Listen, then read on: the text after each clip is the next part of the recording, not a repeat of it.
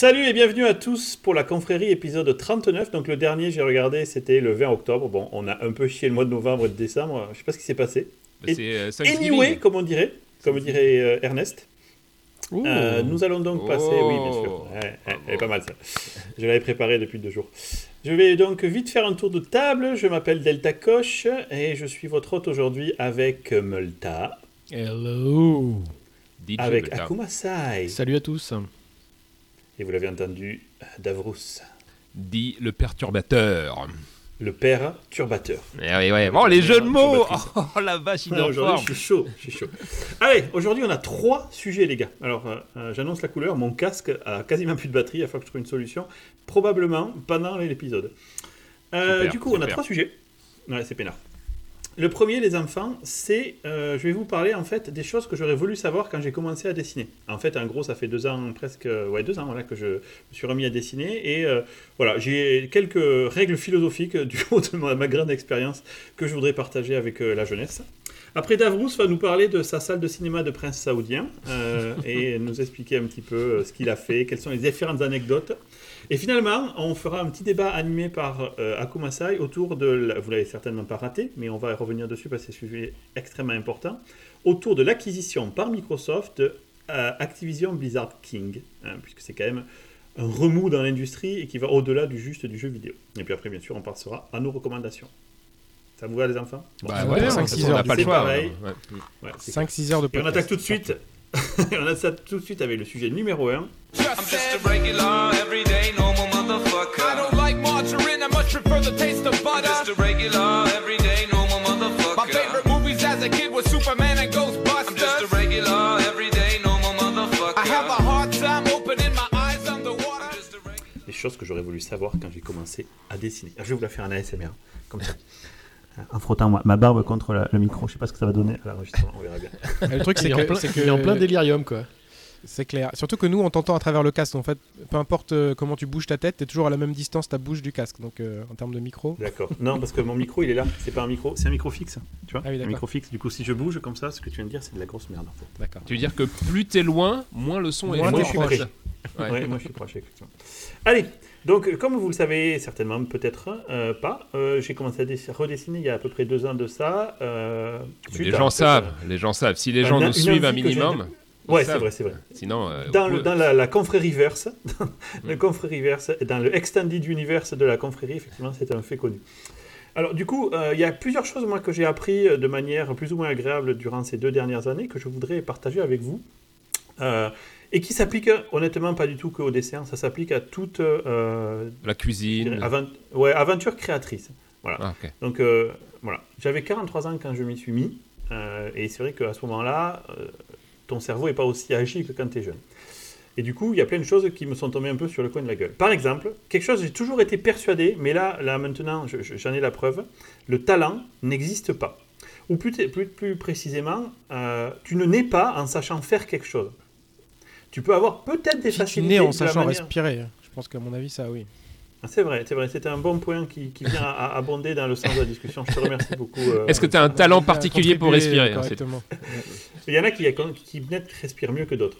Ce que je veux dire par là, c'est que si tu te fixes un but et que tu es sérieux à propos de ce but-là, il il faut pas se cacher derrière son petit doigt et dire ah non j'ai pas de talent pour dessiner, faire de la musique, être DJ à Elisa, tout ça c'est pas vrai. La seule chose qui compte c'est le travail en fait. Euh, moi je vais vous donner un exemple en fait que j'aime bien utiliser pour moi-même parce qu'effectivement euh, comme tout le monde des fois tu es, face à un mur, tu te dis putain je vais jamais y arriver. Mais si vous regardez les peintures rupestres de Lascaux ou ce que la, la merdasse que faisaient les Égyptiens sur leurs pyramides, c'est à c'est à chier tu vois. Et Bah ouais, si mais ils étaient était- euh, maltraités par des extraterrestres aussi, je te rappelle. hein. si- Ah oui, c'est vrai, il y a ça. Mais si on était né avec des talents, ben forcément, déjà à cette époque-là, des gens seraient aussi nés avec, des- avec du talent, tu vois, et du coup, ils auraient déjà fait des belles choses, tu vois. Or, la preuve est que non. La preuve est qu'il faut du travail et bien sûr et des techniques. Tout n'est que technique en fait. Et à finalement apprendre un art ou quelque chose, c'est comprendre et apprendre ces techniques, les répéter jusqu'à ce que ton cerveau les assimile. Et du coup, en fait, ce qui compte, je trouve le plus pour moi, c'est la régularité. Je peins à peu près, j'essaye de peindre tous les jours. Alors, je ne montre que ce que j'aime, mais je fais énormément de merde. Encore hier soir, j'ai fait un dessin jusqu'à presque 11h du soir. Je l'ai jeté, voilà, j'avais envie de chialer, de me tuer, de me tailler les veines. C'était nul à chier, mais à un niveau ga- galactique, quoi. Nous, ça nous arrive jamais ça avec Multa sur la musique. En fait, Ah ouais, non, non, jamais. Ouais. Moi, je publie tout ce Et que ça, je pense qu'il faut le dire. Il faut le dire. Tu vois, les gens, comme tu ne montres que ce que t'aimes, forcément, tout le monde a l'impression de dire Ah putain, c'est pas mal ce que tu fais. Ah, c'est les fait, réseaux là, sociaux. Tu montres. Ouais, un sur mille, tu vois. Exactement, tu ne montres que ce qui est beau. Euh, ensuite, un autre truc qui est vraiment super important et qui fait partie de la catégorie que j'appelle le art, art blocking, c'est que la courbe pour reconnaître ce qui est moche, tu l'as hyper vite dans ta vie, alors que la courbe pour faire quelque chose qui n'est pas moche, c'est super long. En gros, quand tu commences à dessiner, au bout de deux semaines, tu sais ce qui est beau et ce qui est pas beau. Tu vois. Sauf qu'au bout de deux semaines, tu continues à faire des trucs pas beaux. Tu vois. Et du coup, cette confrontation au, au- au sein de toi-même, en te disant putain, c'est nul ce que je fais, c'est incroyable, parce que tu le reconnais, mais ne, ce que tu ne sais pas faire du beau, eh ben, du coup, c'est vraiment très dur à, à passer. Et il faut pas avoir peur de ça. C'est vachement intéressant ce que tu dis. Ça me fait penser aux critiques. C'est- Ça veut dire que c'est assez simple de critiquer quelque chose pour faire un état des lieux sur est-ce que c'est beau ou c'est pas beau. Mais, Mais oui, de- assez facilement. Bah, la Mais, euh, est mais- aisée, euh, mais. euh, Ex- hein, exactement, on connaît mais de la- là la- à être capable de faire mieux que ce que tu critiques, c'est une autre chose, quoi. Alors, les vraies bonnes critiques, et je vais y revenir, ça existe. C'est-à-dire, les vraies bonnes critiques, c'est quelqu'un qui va pas te dire ouf, on dirait un gosse de 4 ans euh, qui, qui, qui a chié sur une table, tu vois. non, c'est pas ça. Parce que ça, ça t'aide pas, tu vois. Parce que tu le sais déjà que c'est pas beau. Une vraie critique, c'est quelqu'un qui va te dire ok, bah là, euh, tu as la perspective qui est foirée, les couleurs, c'est pas les bonnes, tu n'as pas bien associé, t'as pas fait la bonne, euh, euh, t'as pas fait des bons flous, etc. Tu vois. C'est te dire c'est pas bon car, tu vois. Mhm. Juste dire c'est pas bon, tout le monde sait le faire, ça, tu vois.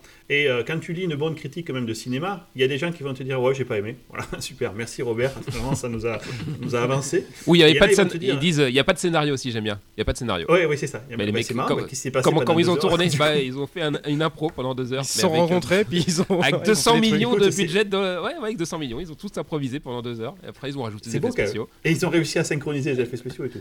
Donc vraiment, c'est super important de bien accepter ça, tu vois. L'art block aussi, c'est la peur de ne pas avoir d'idée. Moi, ça m'arrive à chaque nouveau dessin. Là, je viens de finir un dessin dont je suis particulièrement fier. Là, je suis dans une phase où euh, je me déteste. Parce que je me dis, et enfin, je lutte contre ça, mais je me dis, putain, plus jamais dans ta vie, tu feras quelque chose d'aussi bien. C'est- con, hein. Je- là, et je fais une thérapie en vous le disant à haute voix. C'est quelque chose que je lutte contre à chaque fois et que je lance un nouveau Ah, dessin. mais- mais tu te dis, On peut te le dire aujourd'hui, Delta Coche, on voit le déclin. hein. Euh, C'est-à-dire qu'on Ah on oui, a vu, voilà, on a vu l'apogée. On peut te donner le dessin apogée si tu veux. De- on en discute entre nous un petit peu en aparté. depuis que- mais Depuis que t'as abandonné de, le, le 3D rendering, euh, ouais, Ouais, franchement. parler euh, de ça. ouais, quand t'es repassé aux outils classiques en 2D, on- ça s'est vu tout de suite dans tes dessins. Ouais, tout de suite, Ouais. vraiment ça s'est descendu. Alors du coup, l'idée c'est de pas s'enfermer dans un blocage et de le reconnaître, de l'accepter, tu vois, de se dire ok, après chaque dessin, tu vas être dans une phase de déprime parce que tu as fait quelque chose que tu aimes bien et que voilà. Tu vas également ne pas euh, arriver à faire aussi beau que tu voudrais et c'est pas grave, ça prend juste du temps. Il n'y a pas de talent, il n'y a que du travail. Et moi je me le répète, mais à chaque fois que je fais un dessin. Alors, est-ce que je peux t'interrompre sur un sujet Est-ce que tu Bien me sûr, permets bien sûr, je t'en prie. Euh, le- la, la- la- la partie juste avant, euh, sur le talent, euh, je trouve ça méga intéressant parce que hum, je sais pas si je suis entièrement d'accord avec toi ou en tout cas, je me suis toujours posé cette question-là. Euh, moi, je me considère nul en dessin et t'es en train de me dire qu'en gros, c'est parce que si je Non. bossais, si je bossais plus, Oui. et tu me disais la même chose sur la musique, de dire genre, j'ai pas Ouais. d'oreille musicale, etc. Et j'avais tendance à te dire, non, mais si tu. Donc, tu vois, je faisais un petit peu le discours inverse. Euh, mais malgré tout, un je, stable. je suis d'accord avec toi sur la technique, sur t'expliquer les Égyptiens, bon, euh, pauvres Égyptiens, ils en prennent plein la gueule, mais euh, sur l'évolution, en fait, on en avait déjà parlé sur la musique, sur- en fait, on s'inspire du travail précédent, de l'amélioration des Mhm. techniques, etc. On a appris les techniques, Ouais, exactement. Tu vas apprendre les techniques en musique. Mais malgré Peut-être tout, vous en avez parlé dans un épisode de je m'en souviens plus, des trucs en 4 et 8 et je sais plus le quoi. 2,5, le 2,5, parce qu'on l'avait refait. Voilà ça. Et, et du coup, je me demandais si on n'a quand même pas des prédispositions. Tu parles de talent, mais s'il n'y a pas quand même des prédispositions Tu sais, il y a des gens, on mais dit, oui, c'est euh, sûr. Mm. il y a des hémisphères. euh, c'est des facilités. Oui. C'est des facilités. Ouais, c'est ce que lui il appelle des facilités, mais voilà. Genre, t'as un mec euh, pour le dessin, au niveau psychomoteur, il est super précis et super fin, euh, bah, ça peut faire, tu vois, une petite avancée par rapport à un mec qui Ouais, a les mêmes skills. d'accord. voilà. Ouais, voilà, Mais tu ça. vois, je vais te Ouais. donner un exemple de ça. Il y a des gens, ils savent faire des lignes droites. J'ai vu des vidéos YouTube. Moi, je suis une bite à faire une ligne droite, c'est incroyable. Je n'ai pas la monétricité nécessaire pour faire une ligne droite. Ben, je vais compenser en utilisant des techniques et des outils qui vont. euh, Une règle, quoi. Là, c'est- voilà. Une règle, l'occurrence. tu vois Le La mec il va nous sortir qui une permet- technologie de ouf. Quand tu fais des lignes droites, bah en fait, euh, c'est une. Je- a j'utilise les ruler, règles, a ruler, voilà. digital ruler. Non, mais c'est un très bon exemple. Effectivement, il va y avoir des gens qui vont avoir des facilités aussi à voir les choses. voir les choses quand tu Mais du dessines, coup, c'est super est- compliqué. Quelle est la nuance dans ta tête entre talent et, et, et facilité, Facilité. Parce qu'on dit souvent que tout le monde te trouve talentueux, par exemple, dans, dans tes dessins. Est-ce- du coup, tu aurais tendance à dénigrer ce truc-là en disant non, Non, j'ai. c'est pas dénigré. Tu, Ouais. tu reconnais le talent, tu reconnais la- le travail que j'ai mis à l'intérieur de- de- du bocal, tu vois. Ouais, c'est juste la définition du talent, quoi. Le talent, c'est c'est Ouais, aussi du skill que tu as créé, quoi. Que tu as, que as J'ai acquis ce talent. D'accord. Et peut-être qu'il faudrait définir ça différemment. Entre talent, talent, inné. naturel. D'accord. Ok. Ouais, voilà, tout à Mm. fait. Il y a des facilités ou ce que vous appelez des prédispositions, qui, ça me va très bien, si tu veux, ça va te faciliter la vie sur certains aspects. Mais au-dessus de tout ça, moi, je place une chape qui est la compréhension du média, tu vois. De les règles, comment ça fonctionne, de pourquoi est-ce que j'ai mis du bleu là et pas du vert, pourquoi est-ce qu'effectivement, quand je passe de ce bleu à ce vert, je veux guider ton, ton regard sur quelque chose, et que, parce que votre musique, les gars, elle a un avantage monstrueux par rapport au dessin. Un dessin, on va arriver dessus, c'est souvent sur des petits téléphones que tu vas les regarder pour un- en plus, et tu vas lui accorder 4 secondes. Et en ces 4 secondes, si j'ai pas capturé ton regard pour que tu aies envie merde. de regarder un peu plus, eh bien, tu vas dire, ouais, ok, super, c'est un dessin, je passe à la suite. Une musique, alors peut-être pas, remarque, mais on va l'écouter. Peut-être qu'on va lui accorder plus de temps. C'est ce que je me dis. Peut-être que je, je me Ah, ça dépend, ça dépend, parce qu'il y a des musiques, tu regardes justement dans tout ce qui est euh, approche commerciale, il faut que tu aies une accroche assez rapide. En fait, le temps moyen d'attention a baissé. Donc, si tu n'arrives pas à tout de suite faire une intro, tu vois, qui... Peut-être, ouais, non, ok, vous avez peut-être. Toi, toi, quand Ouais, tu non, écoutes de la musique sur Spotify, j'imagine que ça se trouve la musique. Moi, ça m'est déjà arrivé de me forcer à écouter des musiques. J'aimais pas du tout l'intro. Enfin, et encore, je l'aimais après avoir entendu la musique plus tard, parce que j'ai compris euh, le- cette mise en scène quelque part, tu vois. Euh, mais souvent, on est, un- on, swipe vachement, quoi, tu vois. Donc, on Ah ouais, a- mais tu vois, quand vous, vous faites une musique, hein, je me force à l'écouter. Est-ce que je. Et il n'y a pas de problème. Mais combien de temps vous passez quand vous regardez un de mes dessins, honnêtement? Vous, vous regardez ça en un clin d'œil. Vous allez voir. ouais, c'est vrai. du coup, ouais, ouais. Tu, vois, que- tu, tu vas pas t'arrêter, zoomer sur les détails. Ah, c'est pas vrai, j'ai zoomé celui pas vrai. fond d'écran là, justement j'ai zoomé pour Ok, mais vous, vous êtes des vrais amis. Mais Davros, c'est une vieille pute, tu vois. Ah non, moi j'ai jamais zoomé. Moi je regarde Euh, sur un, Raspberry, un tout petit là, un écran qui fait euh, 320 Ah, par ouais, 200. 256 couleurs. Moi, je le regarde sur un test de grossesse en monochrome, là, mais bon, écoute, euh, je pense que j'arrive quand même à voir les. Ouais, merci Seb. J'apprécie c'est assez drôle quand même ce que que, tu ce que tu dis parce que moi assez fréquemment je me dis ouais mais bon pour le dessin c'est plus facile que pour la musique parce que genre, pour, fou, que le ouais, dé- ouais. pour que le dessin pour que le dessin tu, tu le vois chacun le voit de la même manière comme tu l'as créé bah je le vois pareil tu vois alors que la musique tu as toute la difficulté des euh, différents euh, différents endroits où tu vas les écouter ouais. les différents haut-parleurs différents Alors que écouteurs non, c'est pareil. J'ai mon pote, j'ai mon pote qui voit mal les couleurs et qui va vous dire non, mais euh, bon. Ouais non mais c'est ça il y a, y pense l'étalonnage des écrans dans le cas de, de Delta Coche, c'est-à-dire qu'ensuite lui il va le faire sur un écran de la mort. Il avait déjà eu une- un retour sur ton Ouais, j'ai dessin j'ai eu un gros sombre. problème sur un des dessins. Ouais, ouais. J'ai tout, tout réétalonné suite après ce dessin. J'avais fait un dessin d'un sous-marin en profondeur, donc c'était très dans les bleus foncés. Et finalement, je pense que tu as raison, Multa. Je suis d'accord avec toi. Euh, euh, en fait, les deux médias sont compliqués. Et donc, du coup, ça applique bien euh, la règle de bien comprendre justement les règles pour attraper le regard ou l'oreille ou la sensibilité de, de, Mm. de- de nos- Mais des personnes qui. j'ai envie de dire, tout est, tout est comme ça. C'est juste parce que vous Ouais. commencez à avoir un certain niveau dans votre art et du coup, vrai. vous tapez les trucs Mm. qui sont fins. C'est toujours pareil. Hein. Et, et justement, ça me fait une excellente transition. Merci euh, euh, Akuma Sai. Je t'en prie. Tu vois qu'il sert à quelque chose, tu me disais la dernière fois il sert à points rien. clés- comme non, mais on l'a gardé pour ABK à la fin, il va servir. Euh, un des points clés également que je voudrais souligner, c'est que la perfection, c'est ton pire ennemi. Et je pense que ça marche pour vous, les petits loulous aussi, quand vous faites de la tu musique. sais jamais t'arrêter. Hein. Moi, je ne, sais pas t'arrêter. Mm. Alors en fait, moi j'ai une règle personnelle qui est très dure à suivre, mais je time box mes œuvres. Je dis dimanche soir, c'est sorti, c'est fini. Ah Alors des fois je sue, hein. Je- je- je- j'en suis du sang, mais je la sors. Et j'ai une seconde règle que Sylvie, ma femme, m'aide à respecter. Je ne reviens pas sur un dessin, parce qu'il y a ça aussi. Je le sors, puis je le montre à tout le monde, et puis je m'aperçois, oh putain borne, Ah ouais, ça ouais. c'est pas bon, tu vois. Ouais, bah, Et là, là, résister à l'envie de revenir dessus, ça me permet de passer à la suite. Sinon, comment elle fait? Comment elle fait pour t'empêcher? Elle fout des elle me voit, elle me voit faire. Elle Non, elle me voit faire. Elle me dit, tu sais, on en a parlé, euh, et voilà. tu, et, genre, tu euh, poses, tu poses ce crayon. Tu poses ce stylo tout de suite, tu ne vas plus toucher à ce dessin-là, c'est fini. Alors bon, c'est pas exactement vrai. Je, je vois, par exemple, mon dernier chevalier, je vais vous en parler après, le dessin. Je me suis lancé un, un projet personnel de faire les 12 chevaliers d'or revisités. Donc j'ai commencé par le chevalier du bélier, j'ai sué du sang dessus, je crois que c'est le dessin le plus compliqué que j'ai jamais fait. Et du coup, je me suis dit, je vais peut-être pas faire les 11 autres tout de suite. C'est marrant que tu dit le- ça parce que moi, tu vois, alors je vais être mon, mon connard de, de client de tes dessins. Euh, C'est pas ton préféré. Non, c'est pas que c'est pas mon préféré, j'ai pas vu cette complexité par rapport à Ah des oui. dessins genre quand tu as commencé à switcher après ta masterclass où là on a vu on a tous vu le gap, tu disais où tu avais fait le dessin un peu de Star Trek, tous ces dessins là Ouais, et tout. ouais. moi, moi, je trouvais ça incroyable et je trouvais ça vachement plus impressionnant techniquement, tu vois, euh, que euh, le Chevalier d'Or que tu as fait. Et j'ai pas compris pourquoi c'était si compliqué en fait. Mais J'aimerais je pense que, que, les trucs qui t'impressionnent, c'est là où il y a du compositing en fait. Alors que là, le Chevalier d'Or, faut qu'il crée tout quoi. Et du coup, Voilà, c'est c'est- eh bien, compliqué. je vais y revenir. Je vais en parler de ça. Il y a, il y a, euh, dans la recherche de son style, mais effectivement, le, je vais beaucoup plus vite pour faire les dessins que tu trouves impressionnants, tu vois, genre euh, les. euh, Bah, celui qui est derrière toi, par exemple, dans ton fond d'écran, que les gens voient non, pas. celui-là, mais- ouais. non, celui-là, c'est pas du compositing. Celui-là, c'est du pain à la main. Ah ouais. Ah ouais. C'est du entier- 100% pain à la main. celui-là. Mais je vais vous en parler pourquoi après. Il y a, euh, donc juste, je reviens à mon histoire de, euh, de pourquoi on disait ça déjà? Putain, j'ai perdu le fil. Ah, C'est moi, On disait ça parce que tu disais qu'il était impressionnant ton Chevalier du Bélier. Et en fait, Oui, oui. euh, Ah oui, Davros, oui. lui, il voyait, il voyait pas forcément le, le- le plus gros skill sur celui-là. Tout à fait. Et parce qu'en fait, donc du coup, je me force à les unboxer et ne pas revenir dessus. Avec justement, je disais le chevalier du bélier, je, je suis revenu plein de fois dessus et je vais vous expliquer pourquoi après. Le problème du timeboxing, c'est que je me dis à la fin, le dimanche soir, c'est fini, d'accord? Or, ça c'est une erreur et je voudrais également le partager avec les gens.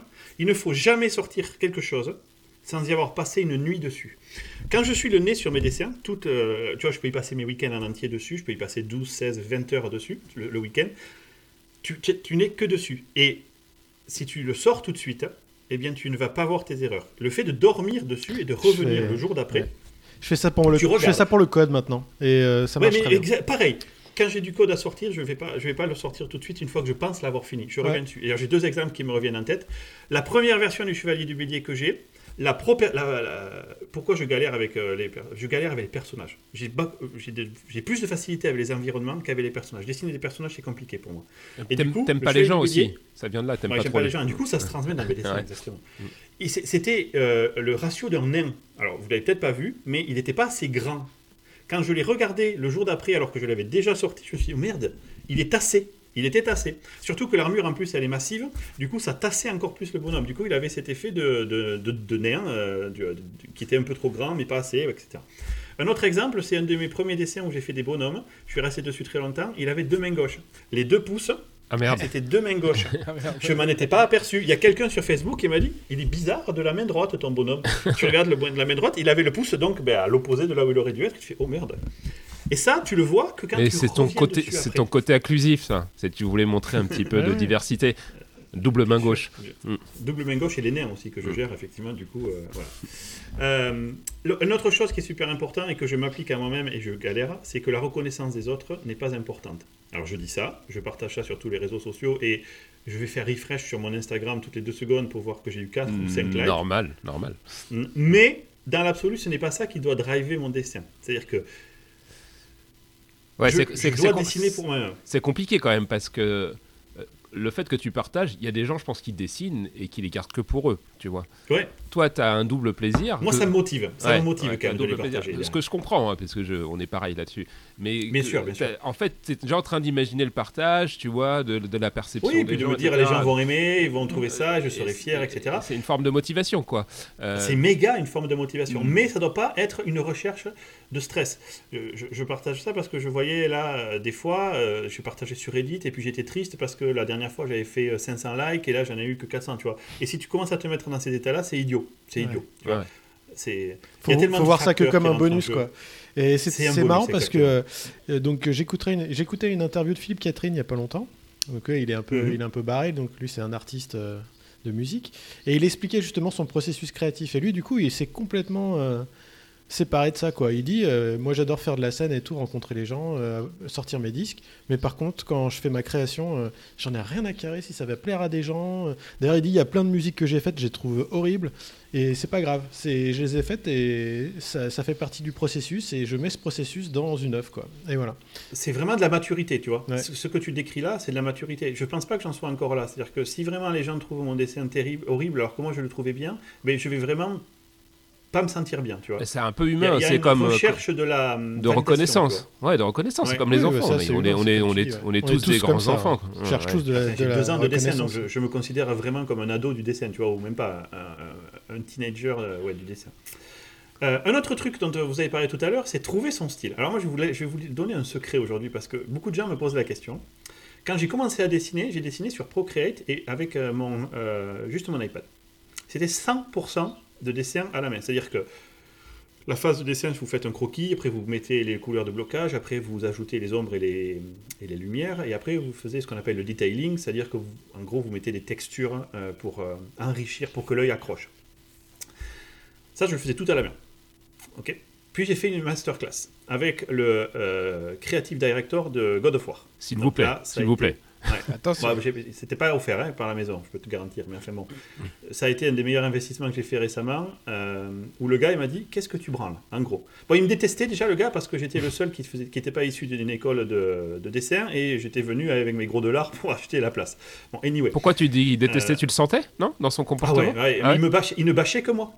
Bah, J'étais le plus mauvais, c'est vrai, mais enfin, au bout d'un moment, tu peux aussi euh, give me a break, tu vois, comme, euh, comme quoi. Lâche-moi la tige, quoi. Je te, je te file de la thune, tu vas. Et à chaque fois qu'il disait, voilà un exemple de ce qu'il faut pas faire, j'étais sûr. Ah, ben, putain, c'est le mien, c'est le mien. Oui, mais, oui, mais en faisant ça, je pense que j'ai jamais autant appris. Donc il m'a dé- décoigné la gueule. euh, C'était à chaque fois que je lui envoyais un dessin pour review, mon gars, pff, cette misère. Et il m'a dit, mais qu'est-ce que tu fais avec ton detailing? Je comprends pas sa question. Il me dit voilà, là il me donne un exemple de mes dessins. euh, elle s'appelle Vladis. C'était une, une- je l'ai sous les yeux là. J'ai dessiné une chatte vampire. Et il me dit mais comment Elle a un manteau rouge. Il dit comment t'as fait le manteau rouge? Alors je lui dis bah voilà. Puis je dessine, trait, j'essaye de reprendre les, les formes du pli, du tissu, etc. Il me dit mais, qu'est-ce que tu me dis? Mais c'est quoi le problème? Il me dit tu prends une photo libre de droit d'un euh, euh, habit rouge. Tu, vois, tu en extrais les ombres et tu les appliques, et voilà, ça t'a pris 4 secondes, tu as le meilleur detailing du monde, et c'est super réaliste. Je fais, oh merde. Ça s'appelle le photobashing. ça. Le photobashing, ça a changé ma vie. Parce qu'à partir de là, le, dessin suivant, tout le monde m'a dit, oh putain, le jump technique que t'as fait. Mais ça fait pas du tout le même rendu, quoi. Moi, je. Alors, J'avoue que j'aime bien euh, le style de dessin à la Procreate parce que c'est pas le même. On sent que c'est pas c'est pas pareil. C'est plus artisanal, c'est plus euh, voilà. Alors c'est vrai, donc ça s'appelle le type de rendu hyper réaliste, parce qu'en fait tu fais euh, exactement tout pareil, sauf que la phase à la fin où au lieu d'aller chercher toi-même les petits détails, tu vois par exemple quand vous avez vu l'île flottante que j'ai faite, la grande île avec les cascades, Ouais. la mer et la structure de, roche qui est sur l'île flottante, en fait là, pour la mer j'étais prendre une photo de mer, puis terminé, et pour la, la- la structure d'île flottante, en fait j'ai extrait euh, une photo de caillou et puis je l'ai appliquée plein de fois, etc., plutôt que de moi-même aller fa- faire à chaque arête. Ça met un niveau de détail que tu ne peux pas avoir autrement, puisque c'est la nature et la vie qui le fait, tu vois. Enfin, si, Sauf tu, que- si tu pourrais peut-être avoir, euh, rappelle-toi des tableaux qui t'ont fait, je sais pas si tu as déjà vu des tableaux ultra réalistes où les mecs ils mettaient euh, deux ans à le faire en fait, oui, tu vois. ok, voilà, ouais. exactement, tout à fait. Mm. Mais ce que, ce que le gars m'a appris, c'est que quand tu es concept artiste dans une boîte, hein, on te dit, bon, mais voilà, fais-moi 5 ou 6 concepts Bah ouais. pour euh, God of War, réfléchis à une grotte, etc. Puis là, peut-être un truc euh, de style nordique, et tu me donnes ça pour demain. Hein Ben, le mec, il va pas se casser les couilles à faire euh, le, tu vois, Ouais. les dessins nordiques, etc. Il va faire du photobashing. Alors, j'ai essayé ce style-là jusqu'à euh, donc euh, mes deux derniers dessins. Et le, le- ça a changé. Pourquoi? Parce que je suis un peu comme Seb. Je trouvais ça techniquement impressionnant, ce que j'arrivais à faire, et j'étais relativement fier de moi. Mais j'aimais pas tant que ça les dessins. C'est-à-dire Ah ouais qu'ils n'étaient pas chaleureux. Je les trouvais pas chaleureux. Je les trouvais techniquement impressionnants, et je suis super content de pouvoir mettre ça sur mon CV dans mon, euh, et, et dans mon portfolio. Je sais faire ça. Voilà. Si aujourd'hui tu me demandes de faire un dessin hyper réaliste, je sais le faire. Mais j'avais pas une relation d'amour particulière avec ces dessins-là, parce que quelque part, j'avais un peu honte. euh, C'est un peu de- comme de la triche quoi, c'est ça. alors, et je vais venir justement sur le phénomène de honte. Ça n'est pas de la triche. C'est pas de Il la n'y a triche. absolument aucun problème. J'ai un tu exemple à comparer euh, dans le cinéma. Euh, toi, dans le cinéma, je te, je te coupe deux secondes pour ça parce que je trouve que c'est en rapport, tu vas voir. Euh, c'est comme euh, j'ai regardé les vieux aliens, on avait déjà reparlé il y a longtemps. Et en fait, je regarde les vieux aliens avec les animatronics et je regarde Ah les oui, vieux aliens avec exemple. de la, du CGI. Et ben, ça, fait, ça me fait cet effet-là. Moi, ça me fait un effet de toc, en fait, l'hyper réaliste. Parce que, a- même malgré le fait que ce soit hyper réaliste, il y a quand même quelque chose qui me dit, mais ça, c'est Ah oui, du fake, quoi. C'est pas une photo. Et, C'est pas une photo. et ça me fait un effet bizarre. Alors que quand euh, l'animatronics, euh, tout comme un dessin plus artisanal, bah, je, trouve ça euh, plus qualitatif dans mon échelle des choses. Et, et ça, c'est vraiment ton style d'art, tu vois. Mm. C'est le style que tu vas faire. Et du coup, je me suis dit récemment, je- alors, je- mon objectif long terme, et c'est aussi une des recommandations que je voudrais faire aux gens, c'est donnez-vous des objectifs long terme et essayez de tout aligner sur ça. Moi, euh, Multa, son objectif long terme, c'est d'être euh, DJ à, à Ibiza. Moi, mon objectif long terme, c'est de sortir une carte magique. C'est que je sois repéré par les gars de chez Wizard of the Coast et qui me demandent d'illustrer une carte magique. Ah, d'où le fait que t'as convaincu Satya de racheter Activision Blizzard. mais toi, t'es un malade. Ah mais c'est. Magic, c'est Blizzard, c'est pas, c'est pas Blizzard. Magic, c'est Wizard of the Coast, c'est pas le même. Ouais. Ah, c'est pas les mêmes, je crois que c'était appartenu C'est pas même. Blizzard, non. Ah merde. Et donc, euh, Wizard of the Coast, qui sont en plus à Renton, c'est-à-dire ils sont à, à 20 bornes d'ici. Et du coup, je, chaque fois que je faisais un dessin, surtout hyper réaliste, on a, euh, j'allais poster sur Reddit, le Reddit de Magic the Gathering, en disant est-ce que vous pensez que ça pourrait être une carte? Et surtout mes beaux dessins que je- qui sont vraiment très réalistes, ils disaient ouais, c'est bien, c'est beau, c'est techniquement euh, accurate, par contre, c'est pas du tout le style Magic. Et du coup, je me suis dit, ouais, mais c'est vrai que c'est pas le style magique. En fait, le style magique, c'est plutôt un style euh, painterly, euh, dessiné comme une peinture. Donc, je suis revenu à Photoshop. euh, je suis, à- j'ai arrêté Photoshop. Je suis revenu à Procreate. Voilà. Et donc, ce dessin, alors que les utilisateurs ne voient pas, mais qui est derrière moi, qui est le dernier que j'ai fait, le Light Castle. Eh bien, en fait, c'est un dessin qui est re-entièrement fait à la main, sans utilisation de Ah, texture ou de photo bashing. Méga respect, mais du coup, c'est quoi le temps que t'as passé dessus? Ah mais c'est beaucoup plus long. Mais tu, tu, vois, tu vas, celui-là, Davros, si tu zoomes, tu vas voir tout de suite qu'il est fait à la main. Parce que quand tu vas...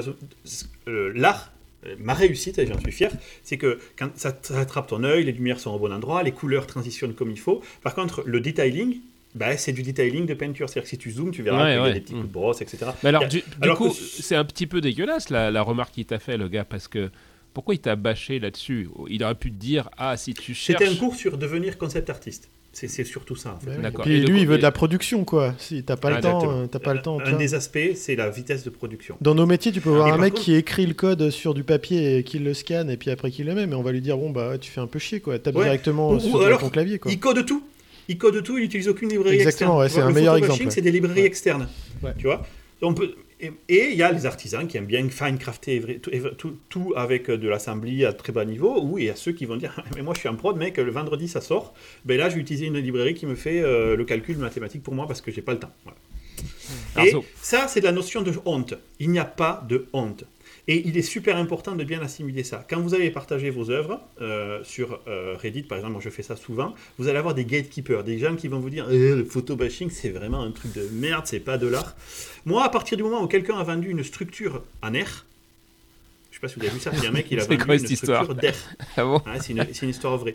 Le mec, il a vendu une structure qu'on ne voit pas, qui est- il, a, il a sculpté l'air et il l'a vendu. Je vous jure que c'est vrai. C'est parce que tu le vois pas que ça n'existe pas. hein. Ouais, c'est vrai. je veux dire, l'art, ça va de ça au gars qui va effectivement euh, à, à Léonard de Vinci, tu vois. Ouais, mais ce c'est ça qui est problématique dans l'art, et puis on le voit avec les NFT en ce moment, c'est que j'ai l'impression que dès que tu commences à utiliser le mot art, tu changes un petit peu de monde. C'est t'as plus le droit à la critique, c'est euh, un truc qui est plus difficile à comprendre et tout. Tu peux plus me juger parce que c'est de l'art, tu vois, c'est l'expression de moi-même. Ouais. Sauf qu'à un moment donné, euh, tu, te- tu peux carrément te foutre de la gueule des gens, quoi. Tu vois, c'est euh, parce que Le, c'est le monochrome de Whiteman, tu vois, Ouais, c'est ouais. vraiment la, la- page blanche. et c'est là où la critique est difficile. Je comprends que euh, nous, ce qui est cool, c'est que tu fais des dessins tellement beaux qu'on on n'a pas besoin, de, on peut pas dire que c'est pas bien ou quoi que ce soit. C'est quand même agréable parce que c'est toujours délicat de dire à un de ses potes qui, tu vois, passe beaucoup de temps, euh, ouais, c'est pas très bien réussi. Mais Bon, au début, je pense que c'était c'était le cas, tu aurais pu le dire. hein. Je pense que non, pas- non, parce que moi, mon mais, euh, seuil, mon seuil de, je, je compare ça par rapport à mes propres capacités. C'est, euh, tu vois, c'est donc, euh, je, je, peux- pas me permettre de dire euh, c'est moche ou quoi que ce soit. Et ensuite, ouais, tu as atteint un step que je pensais pas être possible d'atteindre. Tu vois, le concept artiste, moi, ça m'a vraiment mis une claque. J'ai dit putain. euh, Et moi, tout de suite, le mot que j'ai eu, c'est, il est vraiment. J'ai dit à tout, tout- toute ma famille. Putain, et toute ma famille me l'a dit pour toi aussi, David euh, Catu, il est vraiment ultra talentueux, tu vois. Et tout le monde est- était euh, d'accord là-dessus. Donc, euh, je leur dirais, non, finalement, c'est une grosse merde. En fait, ils se contentent de bosser, ils se, des con- techniques. ils se contentent de bosser 20 heures par jour et euh, c'est tout, quoi. Rien d'autre. Et, et c'est exactement ça, tu vois. Il a Et aucun mérite en fait. et la technique du photobashing, pour y revenir, c'est pas une honte, tu vois. C'est quand tu partages ton dessin. Ce que je veux dire par là, c'est que les gatekeepers qui vont te dire c'est pas de l'art, c'est pas une vraie critique, ça. Donne-moi une vraie critique qui me dit non. Euh, je ressens que ce que tu as fait là, c'est pas bien éclairé parce que la, la source lumineuse, elle est là. En fait, ce qui est arrivé, c'est que sur les floating islands, donc la Crying, la Crying Island, les, les- les trois îles qui flottent avec les, les cascades qui tombent, eh bien, euh, euh, j'ai une artiste de Magic qui travaille chez Magic the Gathering qui m'a fait une réponse sur Reddit qui m'a dit voilà, ce que tu fais là, j'adore, c'est très beau, c'est pas du tout le style de Magic. Voilà pourquoi. Et elle m'explique le ressenti de l'eau est trop réaliste. Le fait que euh, ton, euh, tes bâtiments en haut soient comme ça, c'est trop architectural pour Magic. Il faut que tu reviennes à un effet Painterly. Voilà quelques artistes que tu Ah, devrais c'est suivre. pour ça que tu es revenu au, au back to basics. Et là-. Ouais. Et là, je me suis dit, ouais, et ça répond à ma question de dire, ok, putain, mais c'est vrai, euh, il, euh, elle a raison, il faut que je revienne au- à une autre manière. Mais c'est pas pour autant que je referai pas des, des dessins hyper réalistes, parce que j'adore ça aussi, c'est super fun à faire. Mais là, je vais rentrer dans une phase où j'ai vraiment envie de me monter un portfolio pour Magic. Voilà.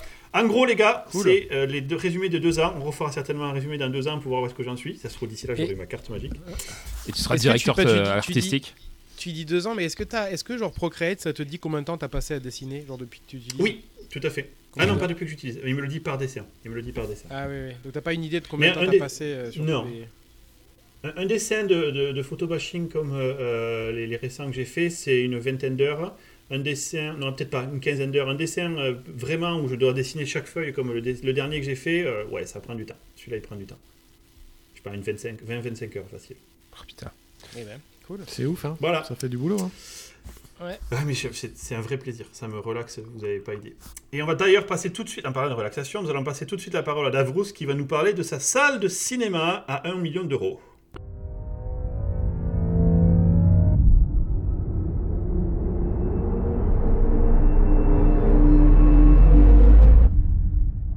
This is Dolby Cinema. One million dollars C'est marrant parce que euh, j'ai hésité à la mettre sur Twitter pour revenir un peu sur le côté euh, vouloir partager et tout. Et j'avais envie de le faire sur Twitter parce que j'étais très content. C'est vraiment un rêve que, que j'avais depuis longtemps, tu vois. Sur Et Facebook. t'as- t'as- sur Twitter, tu as explosé. J'ai vu 2500 likes. Ouais, Enfin, c'est à presque sont 3000 plutôt likes et tout. Et, euh, et globalement, à part deux commentaires sur je sais pas combien de centaines de commentaires, j'ai pas eu de c'est un enculé de riche, euh, c'est n'importe quoi et tout. Parce qu'en en France, en France Attends, quand je vais le même. faire. Je vais, je vais le poser. Tout de ouais.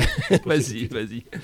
Et, et, et du coup, euh, les gens me demandent beaucoup le prix. Et j'ai pas envie de partager le prix pour, les, pour ces Ouais, raisons-là. c'est que en- entre nous, enfin, moi j'ai aucun problème pour parler d'argent, mais, mais j'ai pas envie, tu vois. Et du coup, les gens partent dans des délires totaux. C'est soit ils, ont, ils estiment carrément en- en- sous le prix par rapport à ce qui est nécessaire de faire parce qu'ils y connaissent rien.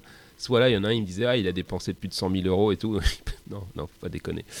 Donc du coup, comment ça, comment ça a commencé? Bah, Moi, c'est un rêve de gamin, en fait. Euh, bah, je suis fan de home cinéma, de cinéma. Alors, le cinéma à grand spectacle. Donc, on pourrait revenir sur cette notion d'art et de critique. Euh, euh, je regarde pas du vrai cinéma selon certaines personnes, parce que j'aime bien les Ouais, mais blockbusters. ça, c'est pareil. La même. Mais, la ça, même. mais voilà. ça fait longtemps que je suis passé à travers, euh, j'en- j'en ai rien à foutre en fait de ce que tu penses. Regarde tes films euh, serbo-croates sous-titrés mandarin en noir et blanc. Euh, c'est vrai que t'as pas besoin de système Atmos pour ça, tout va bien. Et, et donc du coup forcément dans, dans cette notion de plaisir que j'allais au cinéma qui était euh, le visuel beaucoup, vous savez dans les jeux vidéo je vous casse les pieds souvent avec ça, mais aussi sonore puisque moi je suis fan de, de son euh, et surtout des pistes musicales. Bah, j'ai toujours aimé me faire des, des petites salles depuis tout petit. Puis j'ai acheté les Années Laser, qui est un magazine euh, quand t'aimes. euh, Ah oui, moi aussi. C'est vrai. Et donc je voyais Ça les. existe toujours? Ça existe toujours. Alors, tu sais, la presse papier aujourd'hui, c'est un petit peu tendu, hein, donc euh, ça, ça marche plus très bien. Et puis moi, j'adorais regarder les reviews des amplis, euh, des enceintes. euh, J'y connaissais pas grand-chose, mais je me formais comme ça. Puis ensuite, il y a eu les forums. Un forum qui s'appelle homecinema-fr, euh, qui est connu, où ça part dans des délires pas possibles après, comme tous les forums de passionnés, mais c'est rigolo. Et je m'étais dit, le rêve absolu, ça serait d'avoir sa salle dédiée. Je voyais les gens avec leurs projos, les, les fauteuils de cinéma, la moquette Ouais. et tout. Tu te dis des écrans de 2,35. Je me disais, oh, ça doit être fou d'avoir ça. Et puis bon, je me suis dit, pour avoir ça, il faut une pièce dédiée, il faut une maison déjà. À l'époque, Eh oui. j'avais pas de maison. La première maison que j'ai achetée, il n'y a pas de sous-sol. Et avoir une pièce dédiée à l'étage, bon, il faut pas avoir de gamin non plus, tu vois. Donc, euh, et Tiens, Quand t'as les basses qui tournent avec à l'étage, ça doit te faire trembler. La... ah bah, bah là, il y a Christina hier, elle avait peur. Elle me disait, j'ai vraiment peur que, que tu faisais un tremblement de terre. Mais on, on y reviendra. Euh, et, et du coup, euh, bah, j'ai commencé en salle dédiée avec, tu sais, euh, d'abord les petits ensembles Dolby Surround. Donc au début, c'était des signaux en, en 2.1, mais qui étaient avec une espèce d'algo où on mixait le signal avec un DSP, on arrivait à extraire un peu d'informations sur les, canaux arrière. Euh, jusqu'au fameux l'arrivée du 5 points donc qui était incroyable on dit ah on le cinéma à la maison et tout euh. et aujourd'hui l'Atmos alors l'Atmos comment ça a évolué? Il y a eu un délire des enceintes, hein, on est 5 points, 6 points avec la sortie de je sais plus quel Star Wars qui a inauguré le 6 points, je crois que c'était le premier Star Wars, le numéro 1, l'épisode 1. Euh, et ensuite les 7.1, alors ce que c'est, euh, point 1 c'est caisson, hein. donc euh, quand on fait normalement euh, les premières enceintes c'est les enceintes on va dire sur le plan horizontal, point quelque chose c'est les caissons de basse et point quelque chose derrière c'est les enceintes au plafond.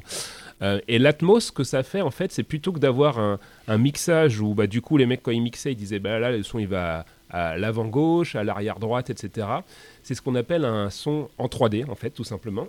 Donc, quand ils mixent, c'est rigolo, ils ont un soft euh, euh, où ils positionnent l'objet euh, sur des coordonnées, coordonnées X, Y, Z, tout simplement. Euh, et l'ampli, ensuite, s'occupe, bah, de, en fonction de ton installation, bah, de de le- d'allumer telle et telle enceinte pour que tu aies cette perception que l'objet il se trouve à tel endroit dans cette bulle sonore quoi. Euh, donc ceux qui ont pu expérimenter des bonnes salles Atmos, je pense au cinéma, euh, il y a une bande de démons en général qui commence au démarrage où tu as le son qui vient à l'arrière, au-dessus de ta tête, tu as l'impression que, ouais. l'impression que le gamin il parle juste derrière toi et tout.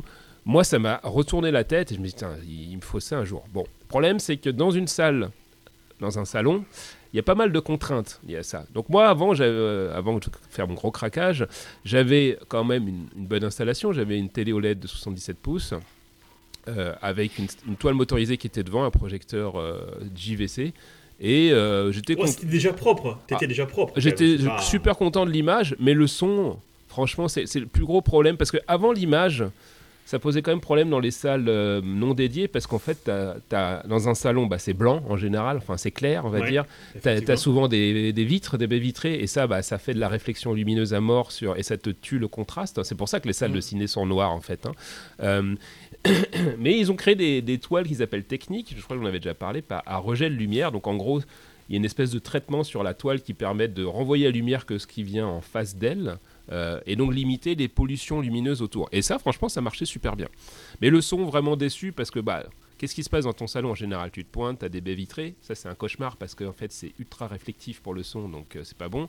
Du carrelage, super réflectif aussi.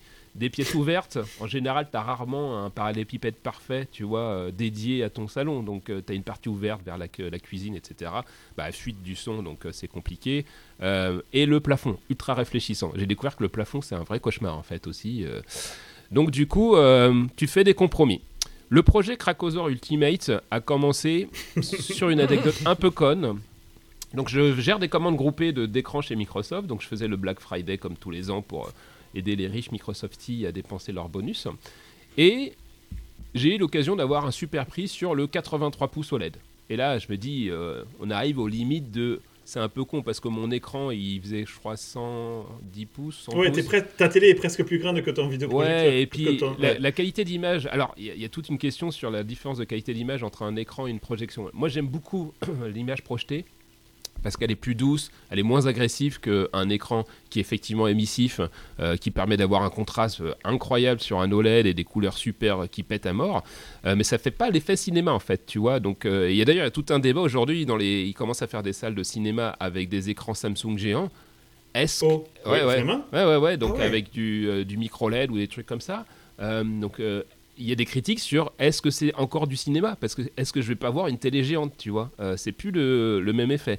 Euh, donc C'était un bon point, effectivement. donc, euh, je pense qu'à terme, là, cette technologie va certainement prendre le dessus parce que euh, il y, a des- il y a quand même pas mal d'avantages. Mais moi, j'aimais bien ce, ce côté image projetée.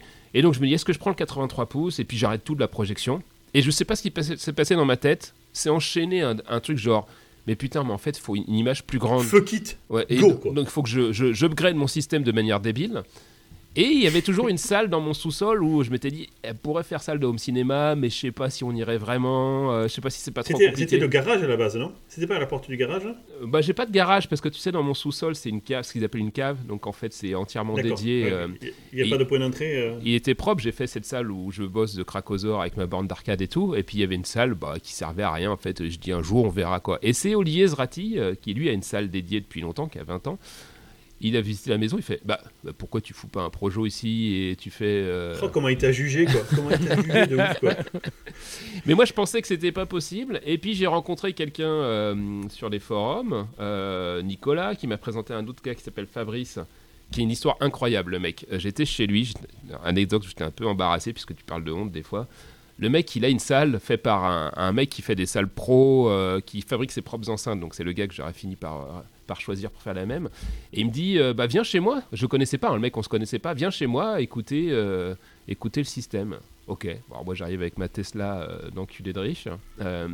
Et le mec, il me dit, bah, enfin, je découvre, il est tourneur-fraiseur à l'origine. Ça fait 20 ou 25 ans qu'il économisait pour faire sa salle, tu vois.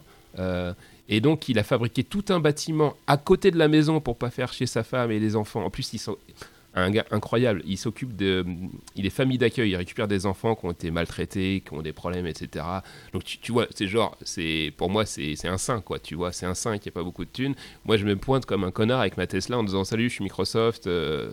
Enfin, j'étais, Elle est où ta télé? Ouais, j'étais, pas très à l'aise. Et en fait, le mec il m'a vite. euh, Enfin, il s'en foutait. Il, partageait sa passion. Il montrait tout son install.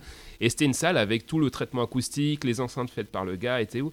Et en fait, c'est extrêmement important, hein, ça, je pense, vous, vous devez le savoir, d'aller écouter un système avant de l'acheter. Parce que le nombre de gars qui se branlent sur les spécifications de trucs qui connaissent rien, et il y a un effet de marketing. En ce moment, tout le monde va acheter des Klipsch. Je sais pas pourquoi, la marque Klipsch, parce que c'est euh, C'est quoi Clipchat c'est une marque d'enceinte. euh, Tu regarderas les haut-parleurs, ils sont un peu cuivrés, etc. Euh, et, D'accord. et dans le monde du home cinéma, il y a un truc qui est très important. Les enceintes de cinéma, ce qu'on appelle à haut rendement, c'est-à-dire qu'ils ont une très forte sensibilité. C'est-à-dire que certaines enceintes, euh, si tu regardes dans les spécifications, tu as la sensibilité. Souvent, c'est en dessous de 90 dB. Au-dessus de 90 dB, on considère que c'est des enceintes euh, qui sont à rendement. Et au cinéma, ça peut être à plus de 100. C'est-à-dire que pour 1 watt que j'envoie dans l'enceinte, j'ai tant de, de- de puissance de son en échange, tu vois. C'est-à-dire qu'elles sont, elles sont capables, avec des, des amplis moins puissants, de te donner plus de détails, elles sont moins Ouais, exigeantes. sûr, je comprends. Euh, ce qui est important aussi au cinéma, parce qu'au cinéma, il faut projeter le son assez loin quand même, tu vois, sur les spectateurs par rapport aux enceintes. Bien sûr. Donc en fait, il fait ça, ça me retourne la tête. Christina aussi, elle kiffe le truc, tu vois. Euh, et donc on finit Ouais, par. t'as t'as de la chance aussi d'avoir ta, Ouais, ta chère qui, il- qui, qui, qui suit le délire quand même. Il paraît, il paraît que j'ai de la chance. euh. Et donc, du coup, après avoir fait des devis avec un autre qui me fait un devis qui il se fout de ma gueule manifestement, je décide par, par prendre le gars qui avait fait la salle euh, que j'avais été voir. Donc, ma salle a fait 8 mètres par 4, donc ça fait à peu près 32 mètres euh, carrés. Euh, il s'est occupé de préparer la salle avec euh, le faux plafond, euh, sachant que ça fait 2 mètres 20, hein, donc c'est pas ultra haut, c'est tout au cordeau ma salle, c'est-à-dire que ça passe au millimètre près. Au début, je pensais même pas que le projecteur, l'image du projecteur quand il l'a mis, enfin il est parti, il n'avait pas fini, je le croyais pas. À chaque fois, je, me, je testais ce qu'il faisait parce que la salle elle coûte quand même assez cher. Donc dès qu'il se barrait, je remesurais des trucs, je vérifiais que tu vois. Et un, et un soir, je me couche, je dis à Christina, je fais, c'est pas possible l'image du projecteur, là où il l'a mis en hauteur, avec le faux plafond. Et enfin, c'est pas possible, ça passe pas. Et je savais pas qu'un projecteur ça tire droit par défaut. C'est-à-dire que tu le poses normalement, l'image elle part toute droit et ça fait un cône en fait. Tu vois, euh, moi je pensais que ça faisait un cône dès le démarrage. C'est-à-dire qu'il y avait euh, Ah oui. que ça Ah faisait, bon je sais pas, un angle de 45 degrés et que le centre, tu vois, enfin, tu vois, et enfin, ça, été, comment Ouais, dire. T'étais assis au fond dans les cours d'optique, toi, non J'ai l'impression. Euh, ouais, ouais, exactement. Euh, et c'est c'est pour ça que comme j'étais assis au fond, j'ai eu un coup de stress. Je me dis, mais il est con, ça passera Ouais. jamais l'image. Du coup, on a installé le projecteur, la pauvre. L'ancien projecteur qui faisait 17 kilos, on l'a enlevé. J'ai dit, tu déconnes pas, hein, ça coûte 4000 balles, machin et tout. Donc forcément, c'est un truc bien pour, pour ne pas bloquer C'est la meilleure solution Ouais. pour ne pas bloquer quelqu'un, bien sûr. Et là, on a installé le nouveau en place. Et je- putain, ça, rentre, ça rentrait quasiment à poil de cul près parce qu'il y avait un morceau de bois qui avait travaillé qu'on a corrigé. Bon. Euh, donc, le- la salle fait 2m20. Il a préparé le faux plafond pour mettre le- les spots, les rubans LED, euh, le passage de câbles audio. Alors, première anecdote rigolote, euh, puisque c'est c'est tout un délirium, hein, le home cinéma et l'audio. C'est du AudioQuest Type 5. Vous pouvez chercher AudioQuest Type 5. Euh, Ça, C'est pas le truc qui coûte des, des- un rien et demi, ça? le rouleau de 100 mètres, prix public, coûte 11 000 euros. Et Qu'est-ce qu'il y a? Il y a de l'or qui coule dedans ou quoi? Et j'ai 110 mètres de ce câble-là dans ma salle. Donc t'en as pour 11 000 euros de, de câblage? Mais t'es débile ou quoi? Et bien sûr, je ne l'ai pas payé ce prix-là. Euh, mais c'est pour revenir sur les anecdotes de... J'ai regardé le câble, soi-disant c'est un truc de ouf, tu sais, ils utilisent des termes euh, limite quantiques, genre utilise de la technologie extraterrestre, euh, euh, Il y a plaqué, des, des technologies Goa'uld ouais, ouais, un truc de fou, le signal, il est imperturbable, machin, etc. Il n'a pas voulu me dire le prix parce qu'il est partenaire officiel des gars, il, il met dans ses enceintes. Euh, mais il m'a dit, je te foutrais n'importe quel câble à deux balles, je te défie d'entendre la, je te défie d'entendre la évidemment. différence. Et donc, il- c'est pour la- le côté un peu euh, psychologique de dire, T'as les passionnés qui ne, qui ne jurent que par certaines marques, qui, qui finalement, euh, il y a déjà eu plein de blind tests qui sont géniaux à voir. C'est que les mecs, euh, tu leur fais écouter des trucs euh, qui coûtent 10 fois, 100 fois moins cher, et, et ils disent putain c'est super bon comme son et tout, et t'enlèves le, tu lèves le voile en disant non c'est pas possible, et, et tout de suite ils changent. Ah mais non en fait ça me revient, en fait les Ah non, c'était l'autre, en fait. machin, etc. Non, en fait, j'avais mal écouté. Et donc, en fait, il y a tout un côté non scientifique dans ces trucs-là, mais bah, il y a le côté marketing, de la même manière que je pense que tu vois, quand tu achètes un, un appareil Apple, t'es un peu débile dans le sens où ils ont réussi à travailler sur toi sur le côté de j'achète un objet unique différent, tu vois. Bah, c'est pareil dans ce système-là. Donc, moi, j'ai un système 7.2.4, donc si on revient, ça fait 7 enceintes horizontales, 2 caissons de basse, 4 enceintes au plafond pour gérer les effets euh, de spatialisation en hauteur la bulle. Des enceintes à haut rendement, alors c'est là où c'est ouf, c'est les enceintes qu'ils fabriquent, c'est quasiment impossible à trouver dans le, dans le grand public ou à des prix euh, raisonnables. Elles sont à, à 103 dB de rendement, 101 dB euh, pour les enceintes principales, les frontales. Ce qui est vachement important, euh, on, on m'a posé la question sur Twitter, pour avoir un bon système home cinéma, les gens ils, ils ont tendance à surinvestir des fois dans les surround ou les colonnes. La centrale est ultra importante dans le cinéma. Il y a 80% du message sonore d'un film passe par la centrale. Euh, ce qui n'est pas déconnant. L'enceinte centrale. par l'enceinte centrale. Et les gens, souvent, je sais pas si tu vois, mais ils craquent, ils foutent des colonnes de débiles mentales. Et comme ils ont plus la place pour la centrale parce qu'ils sont dans un salon et qu'ils foutent ça dans un meuble ils ont un petit truc tiny en dessous, tu vois. Et puis souvent, ils disent Ouais, c'est de la merde le film, euh, ça se met à gueuler, puis j'entends pas les dialogues. J'entends pas les dialogues. euh. mais ouais, mais mec, t'as une centrale qui. qui- tu vois, c'est une naine et les autres, t'as pris euh, deux monstres. Donc en fait, souvent, les systèmes sont pas bien équilibrés, quoi. Donc moi, dans mon cas, la centrale, exactement la même que les colonnes, mais elle est couchée. Dans l'idéal, enfin pas dans l'idéal, donc il y a toutes des théories. Il y en a, ils les mettent derrière les écrans, euh, comme au cinéma, mais c'est difficile de faire comme au cinéma chez soi, euh, avec des écrans transsonores. Et donc du coup, les enceintes sont Ah cachées. ouais, le son passe à travers. Ouais. d'accord. ouais. Euh, ensuite, bah, pour ceux qui connaissent, j'ai de l'Arkham. Je crois que tu connais, euh, Sébastien, euh, sur euh, l'Arkham. Arkham Asylum C'est chez. Batman, ça, non Une marque anglaise de chez Batman qui me sert de préampli. J'ai des blocs de puissance. Alors ça, c'est très rigolo. Au début, je comprenais pas pourquoi il fallait mettre des blocs de puissance. Moi, je dis, bah, souvent, il y a des mecs qui ont des systèmes de ouf avec un intégré Denon. Le truc, le Denon, sur le papier écrit 7 fois euh, 140 watts. Tu vois, tu dis 7 fois 140 watts, c'est pas mal. Et là, le mec qui me vend les enceintes, qui, bah, qui est un produit son, il me fait, regarde combien ça consomme. 500 watts. Il dit, bah, cherche l'erreur. 7 fois 120, ouais. Euh, ça fait pas 500 watts, quoi, tu vois. Euh, et en plus, tu comptes pas euh, la carte HDMI qui consomme de l'énergie, les DSP, euh, tout Mais ça. Attends, truc. mais comment, comment ils ont le droit de faire ça, du coup? C'est un mensonge dans ce cas-là? Et c'est un mensonge, effectivement, euh, qui est accepté. Alors, je sais plus c'est quoi la tri- le trick, parce que quand tu mesures les amplis, les intégrés en général, ils sont autour de 30 watts par canal. Dans les, Il y a dans les toujours vraies eu ce truc-là, il y avait les watts musicaux, les watts RMS, et à chaque fois, Ouais, ils ont exactement. Sérieux, quoi. Donc en fait, la mesure, pour éviter que ça soit pas super cool en termes de marketing, c'est on mesure sous 8 ohms euh, avec deux enceintes actives en général. Et là, on dit ça fait 140 watts. On dit bah potentiellement, tu vois, c'est qu'une seule enceinte qui s'allume pendant le film, bah elle est capable d'envoyer jusqu'à 140 watts sur euh, ce canal-là, tu vois. Par contre, Toute si- seule la nuit de dos voilà, avec du avec du vent. Par contre, si les 7 s'activent en même temps, là, tu descends vers les 20-30 watts, tu vois. Mais ce qui est souvent suffisant, parce qu'en fait, la puissance ne dépend que de euh, la taille de ta pièce, le recul par rapport à ce que tu as les enceintes. Ça sert à rien de forcément avoir un truc euh, démesuré, quoi. Mais d'où l'importance aussi de la sensibilité des enceintes dont je vous parlais. C'est du coup, si tu que 30 watts, autant que ces 30 watts soient vraiment euh, exploités Bien- au mieux par, euh, par les enceintes. Donc si tu as déjà un intégré qui qui est pas très puissant et que tu mets des enceintes qui ont tendance à pas être très sensibles, en général c'est assez anémique. Quoi. Donc moi, là où effectivement on rentre dans la catégorie euh, cracosaure, c'est que moi j'ai un premier bloc de puissance donc qui fait 5 fois vrai 400 watts euh, sous 8 ohms. Donc il est capable d'envoyer 400 watts par canal pour de vrai. Alors, je peux faire la connasse Ouais, bien sûr. Est-ce que ça sert à quelque chose dans une pièce de ta taille? Alors, c'est la question que je pose, euh, puisque moi, les enceintes font 250 watts euh, en, en principal. Moi, je commence à avoir une pièce relativement grande pour du home- cinéma, 32 mètres carrés. Euh, donc, euh, il faut quand même un peu de puissance. Et ensuite, c'est un peu la Là, technique. t'es pas overload T'es pas overkill C'est ça La question, c'est qui peut le plus, peut le moins, souvent. Euh, et, et, ensu- Ok. et ensuite, euh, c'est surtout que hum, la réserve de puissance, parce qu'en fait, quand on, quand on annonce aussi 40 watts, pareil pour les intégrer, c'est sur une, une certaine plage. C'est-à-dire qu'on va dire que jusqu'à 50%, le son reste de qualité. Après, tu continues à avoir la puissance, mais tu as une distorsion monstrueuse, c'est-à-dire que le son est dégueulasse. Euh, et ça, tu le vois sur des petits appareils, quand tu fous le son à fond, le son devient dégueulasse parce que tu arrives dans les. Il, crache peut-être les 100 watts donc, tu lui demandes, mais le son est inaudible. Euh, et donc en fait, tu as une plage jusqu'à où c'est exploitable. Et donc c'est l'intérêt aussi d'avoir ces 400 watts, c'est souvent sur ces 400 watts, on va dire que jusqu'à la moitié de la puissance, le son est de très bonne qualité, et après tu commences à dégrader. Donc c'est pour ça qu'il faut... euh, tout ça, je l'ai appris en discutant avec le gars, parce que j'avais les mêmes questions, en disant, euh, Pff, ouais c'est cool 400 watts, mais moi je suis pas là pour me branler sur les watts, hein, je m'en fous, ce qui compte c'est que le... Tu vois, si c'est bien avec 100 watts, ça me va, hein, je m'en fous. euh, du coup. Oui, et puis à la fin, c'est la watt qu'elle préfère. Ouais, exactement. Grande grande forme.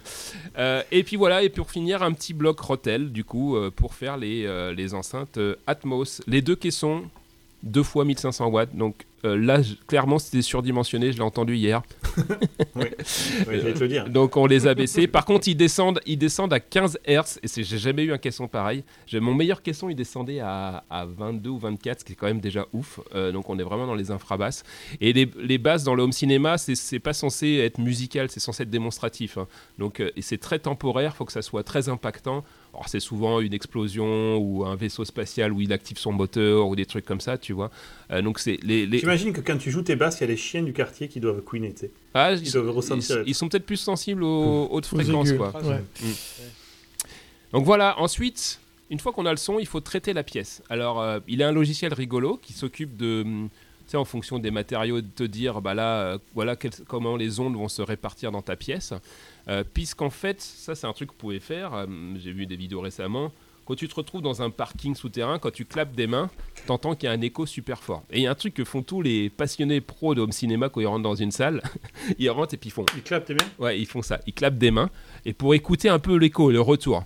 Parce qu'en fait, il faut avoir la capacité de pas avoir trop d'écho parce que sinon, si tu envoies du son qui vient de l'avant et qui commence à rebondir partout Ah sur oui. tes murs, il va perturber le signal arrière et vice versa, tu vois.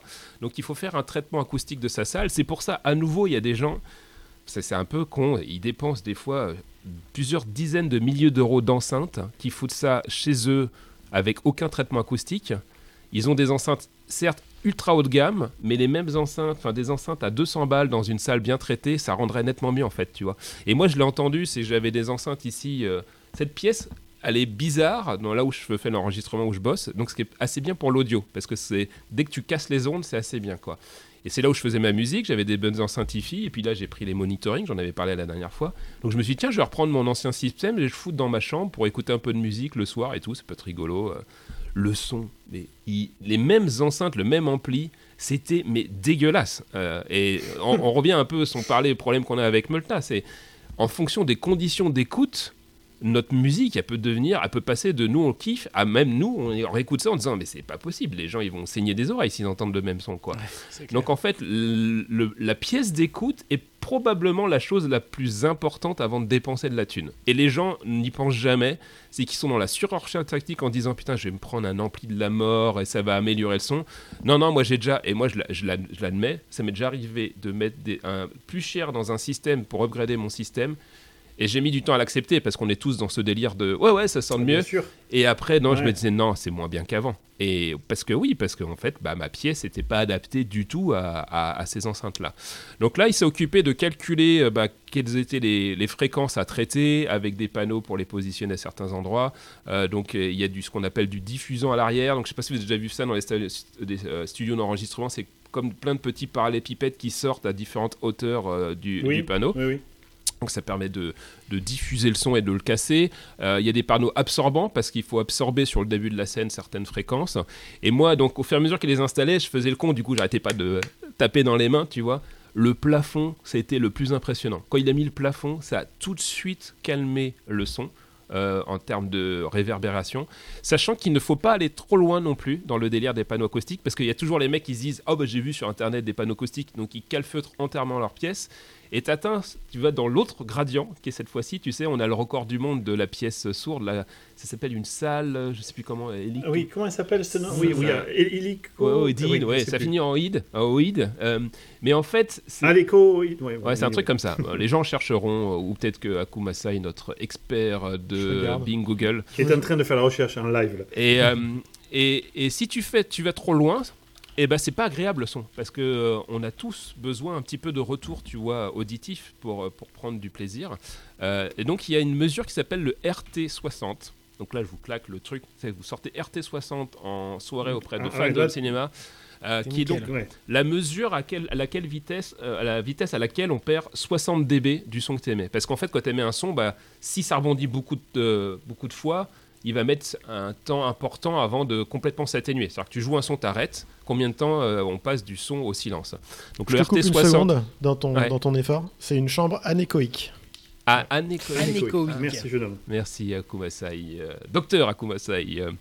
euh. Et donc voilà, donc il a mis des bass traps aussi. Bass trap, donc c'est un, un- dans- souvent dans les coins pour euh, essayer de calmer les questions de basse qui ont tendance à faire euh, à rentrer en vibration, à, à- à énerver tout le monde. Euh, et donc j'ai tout ça en traitement acoustique et c'est vrai que euh, j'ai entendu, j'ai écouté avant après, hein, c'est la meilleure façon. Il y a une vidéo, peut-être que je pourrais la partager, qui est vraiment impressionnante d'un mec qui joue de la batterie dans une pièce, pièce vide. Il joue de la batterie, c'est horrible le son. Il commence à foutre des, des- panneaux sur les côtés, c'est un peu mieux. Et, euh, et au fur et à mesure, à la fin, il, les joue les uns derrière les autres. La différence est monstrueuse. De, pour, les, pour les batteurs, souvent, il faut avoir une salle traitée parce que sinon, tu te prends les, euh, les cymbales et tout qui commencent à résonner dans ton local, c'est insupportable. quoi. Donc ça, c'était une, une étape importante, c'est la partie hardware, traitement de la salle. Et donc j'incite les gens souvent à ne pas surdépenser s'ils sont pas capables de faire ça. On peut le faire un petit peu dans les pièces de vie. Je pense que même ma super Christina, si j'avais commencé à foutre des panneaux acoustiques dans, dans, dans le salon, euh, ça commence à faire, un peu abuser quand même. Même elle qui est ouverte, ça aurait été compliqué. Quoi. Ensuite, il y a une partie correction soft, alors qui marche bien aussi dans les salons cette fois-ci. Donc, je sais pas si vous connaissez, euh, parce que vous êtes tous plus ou moins des amplis, mais il y a souvent la correction qui s'appelle Odyssey, qui est connue. Donc, vous mettez un micro de mesure. Ça commence à mesurer souvent, ça commence par l'enceinte gauche qui sert de référence. euh, pour le volume, parce qu'on va, il faut ensuite que chaque enceinte puisse avoir la même puissance quelque part du signal, et surtout qu'on traite du coup, si jamais il y a un creux dans certaines fréquences, eh ben on va booster par euh, traitement euh, logiciel avec un DSP pour remonter certaines fréquences et les corriger. Et inversement, s'il y a une surreprésentation de certaines fréquences liées à la pièce, on va essayer de jouer dessus pour de manière à avoir une réponse assez euh, linéaire du son. Euh, la marque, la- l'algorithme le plus en vogue en ce moment, c'est Dirac. Euh, donc c'est celui que j'ai, bien sûr. Euh, C'est hors de question que j'ai pas le meilleur algorithme du moment. Euh, qui existe dans plusieurs déclinaisons. Et ce qui est assez marrant, assez marrant c'est qu'il existe des Français qui font une marque qui s'appelle Trinov. Alors là, ils font des préamplis, mon gars, accroche-toi. C'est ticket d'entrée 15 000 euros, le préampli. C'est pareil pour une autre marque qui s'appelle Storm Audio, qui est une marque française. Mon installateur a ça chez lui. Donc 15 000 euros de préampli. hein. Euh, lui, il les démonte tous parce qu'il veut voir comment c'est fait. Et il a plein d'anecdotes, je pense que je pourrais pas partager parce qu'en fait, on se vraiment de la gueule de plein de clients, manifestement, quand tu ouvres les trucs. Personne ouvre- ou- ou- ose ouvrir un truc qui coûte 15 000 balles, en fait. Quand tu achètes des enceintes à 10 000 euros, tu vas pas les ouvrir pour voir comment c'est fait à l'intérieur. Tu as peur de les casser, tu vois. Mais lui, il le fait parce que, euh, comme c'est un passionné, il veut voir si on se fout de sa gueule ou pas. Et bah ces trucs-là, c'est des PC en fait, tout simplement, parce qu'en fait, pour avoir la puissance de calcul nécessaire pour faire ces traitements acoustiques en temps réel, euh, et bah rien que mieux qu'un PC. Et il se trouve que les mecs du coup ont été choqués en disant putain tu me vends un PC 15 000 euros, tu te fous pas de ma gueule. Alors il y a quand même des cartes HDMI et un petit peu de traitement audio derrière. Mais non, mais ce que tu achètes, c'est du C'est soft, du soft. en fait.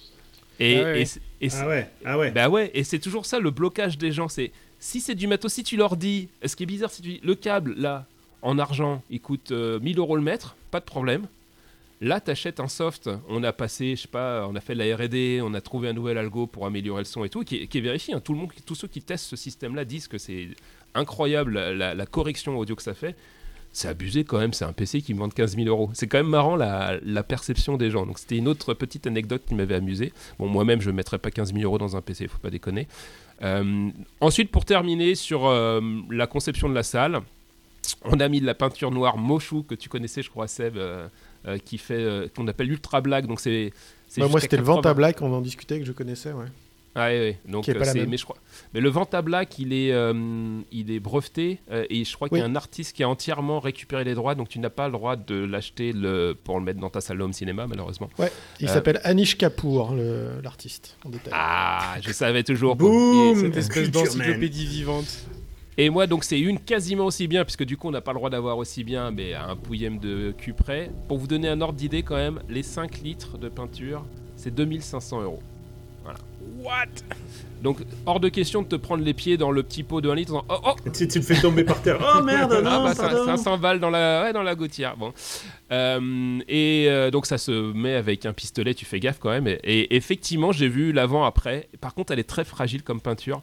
Donc, euh, va falloir que je fasse gaffe quand il y aura des gamins de débiles, de copains qui viendront dans la salle. Je pense que je pourrais les sniper. Genre, tu t'approches du mur, mec, tu meurs. Euh, et donc, j'ai vu l'avantage de la salle no- noire dédiée sur les contrats. J'avais jamais eu de salle noire. Moi, j'avais toujours des salons blancs. C'est ouf comment ça change la perception des contrastes, bah, comme au cinéma en fait. hein. Euh, et sur l'immersion, il y a un défaut que beaucoup de gens font, euh, c'est qu'ils mettent, comme ils aiment bien le côté rouge des cinémas, ils mettent de la moquette rouge jusqu'au bord de Ouais. l'écran. Bah, ça, c'est une erreur. Ah, et ça, Bah, oui, ça rebondit sur l'écran. Et ouais, ça fait un- Ouais, une, vois, le un rouge. dé- Ouais, une bien dérive colorimétrique rouge sur l'écran. Donc il faut surtout pas mettre du rouge à côté de l'écran. Il faut mettre, enfin ça dépend de la taille de l'écran, mais un- un ou deux mètres au moins de moquette noire. C'est pour ça que souvent il y a des estrades au cinéma. J'ai découvert aussi. Il y a des estrades aussi pour éviter la pollution lumineuse près de, près de l'écran. Moi j'ai un écran de 3 mètres de base. Euh, j'ai longtemps hésité entre du 2,35. Vous savez, au cinéma c'est souvent filmé en cinémascope, donc c'est pas du 16 neuvième. Oui. Donc sur un écran 16 neuvième, vous avez souvent des bandes noires. Donc tu peux te fabriquer un écran de cinéma à la maison en 2,35, comme au vrai cinéma. Par contre, du coup, l'inconvénient, c'est que tu as, l'immersion, tu plus de bandes noires sur les films euh, 2,35, qui est la plupart des films, donc c'est génial. J'en ai déjà vu des salles comme ça, c'est vraiment étonnant. Par contre, si jamais je me mets à jouer à la console, parce que moi je veux jouer à la console dessus, ou je regarde un film 16 neuvième, j'étais étonné, par exemple, le- un des Avengers, il était en plein cadre 16 neuvième, je sais pas pourquoi. Bah, du coup, bah, tu te retrouves avec des bandes noires sur les côtés, forcément, hein, puisque faut que ça rentre. Euh, donc moi, j'ai plutôt pris un écran 16 neuvième. Et puis David me dit comme si je devais couper pour euh, passer à, à l'étape d'après. Je finis sur deux anecdotes rigolotes. Les câbles et la fumette anti-science.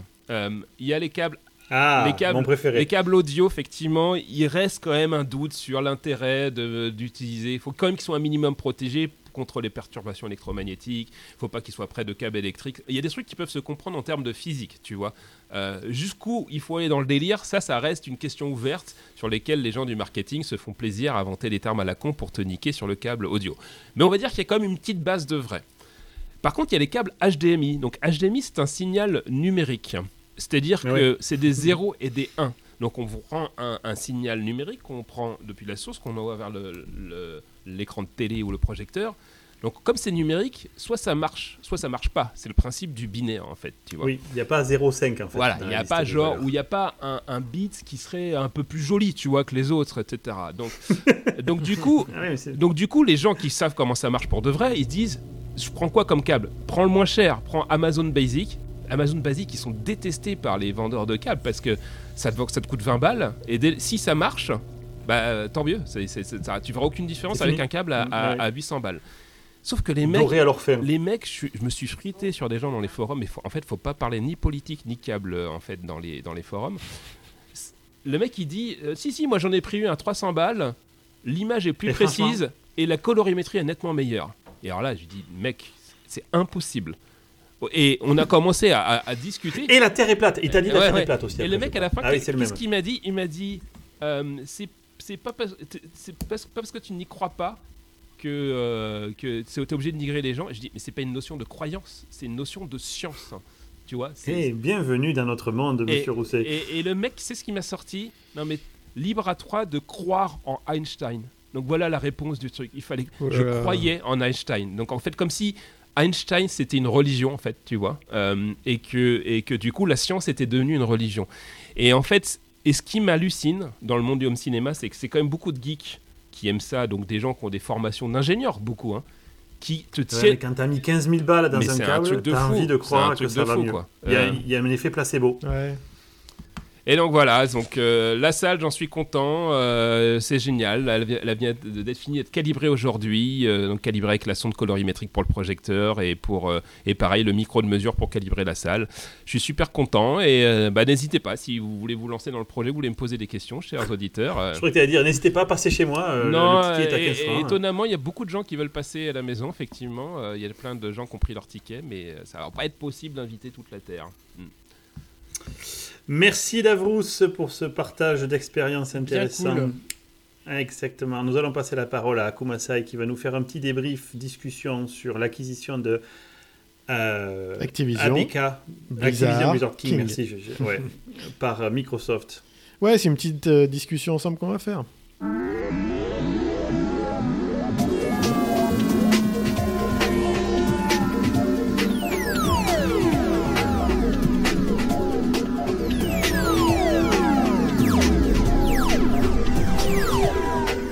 Superbe. Et Moi, je suis toujours impressionné par ces, petits, ces petites transitions, ces passages de Zix. Interstice. Ouais. Ouais, donc, Melta. Euh, alors, déjà un petit, en petit préambule, donc vous savez tous qu'on bosse pour Microsoft, mais euh, on vous rassure là-dessus, on a appris euh, la nouvelle comme tout le monde. hein. On est des glandus de base. Ah oui, oui, euh, alors, ils nous ont pas demandé notre non. avis. Pas ouais. tous, pas tous, parce que certains d'entre nous discutent quand même avec les hautes instances hein, désormais. Donc, euh, Oui, mais il me l'a pas dit à ce moment-là. ouais, c'est le truc. Donc on a appris comme tout le monde effectivement ce, ce rachat qui a été bah, le record du monde des rachats, quoi, parce que 70 milliards. quand Ouais. même. 68,7, ouais, Ouais, précisément. donc euh, c'est quand même euh, vraiment impressionnant. Non, Et euh, 60 bon, alors- 68,9 je crois, hein, c'est pas 77. ouais, mais tu sais, bon, C'est ce que j'ai dit. Je viens de le C'est lui qui s'est. Il a donné la valeur exacte, mais je veux dire, bon, j'arrondis, de toute façon, maintenant on n'est plus à 2 milliards près, quoi, j'ai envie de dire. Avec des sommes pareilles. Ouais, ouais. Et euh, donc, ça a été débriefé euh, maintes et maintes fois. Donc, euh, moi, ce qui, ce qui m'intéresse peut-être, bah, on va discuter tous ensemble, mais c'est d'aller peut-être euh, vers, euh, je pense, l'objectif lointain de ce truc-là. Euh, moi, comme je le vois, vous allez me dire euh, si, si je me trompe ou pas, mais. Moi, je regarde ça, euh, ce, ce rachat, par rapport à ce qu'on a connu euh, autour du son et autour des séries euh, films. Donc, à savoir des systèmes basés sur des abonnements. Et du coup, là, je me dis, euh, on va avoir ça dans les jeux vidéo, on va rentrer dans un monde où il va y avoir une guerre de catalogue et une guerre des abonnements. On a déjà tous Ouais. plein d'abonnements, je sais pas. À chaque fois, moi, que je dois reprendre un abonnement, franchement, ça me saoule parce que je me dis, mais j'ai déjà ça, ça, ça et ça. Et quand ça va s'attaquer aux jeux vidéo, je pense que voilà, ça va être un effet du le plus gros va l'emporter, quoi. Et du coup, ça me paraît stratégiquement vachement malin euh, d'avoir fait un, un- un tel rachat, même si c'est cher. hein. Après, de toute façon, ils ont fait leurs calculs, j'imagine. hein. Euh, Oui, t'inquiète, ouais. qu'est-ce que tu me parlais euh, Ça c'est marrant dans, que, les, dans les discussions dans les forums, les mecs qui disent euh, Putain, mais Oh, euh, c'est trop ils, cher. sont, ils, sont, ils sont cons d'avoir acheté ça, euh, ça coûte pas ce prix là et tout. euh, mais ouais, Ouais. Jean-Kévin euh, Gamer, c'est clair que toi t'es un sûr. grand spécialiste de la finance. On va balancer 70 Qui est aussi milliards. spécialiste des vaccins, c'est le même. Eh, parce qu'il faut voir que donc il y a un nombre de licences infini euh, dans, dans, dans ce rachat parce Ah qu'il ouais. y avait Non, énormément de licences qui ont été conservées mais qui ne sont pas prises. Des jeux que nous on a joué euh, il y a 20 ans quand Ou on plus était que en ça, plein- même plus que ça. ouais, Il y avait plein Ouais, de parce trucs. que les Sierra, euh, ouais, c'était plus que ouais, ça. ouais, hein. c'est fou quoi.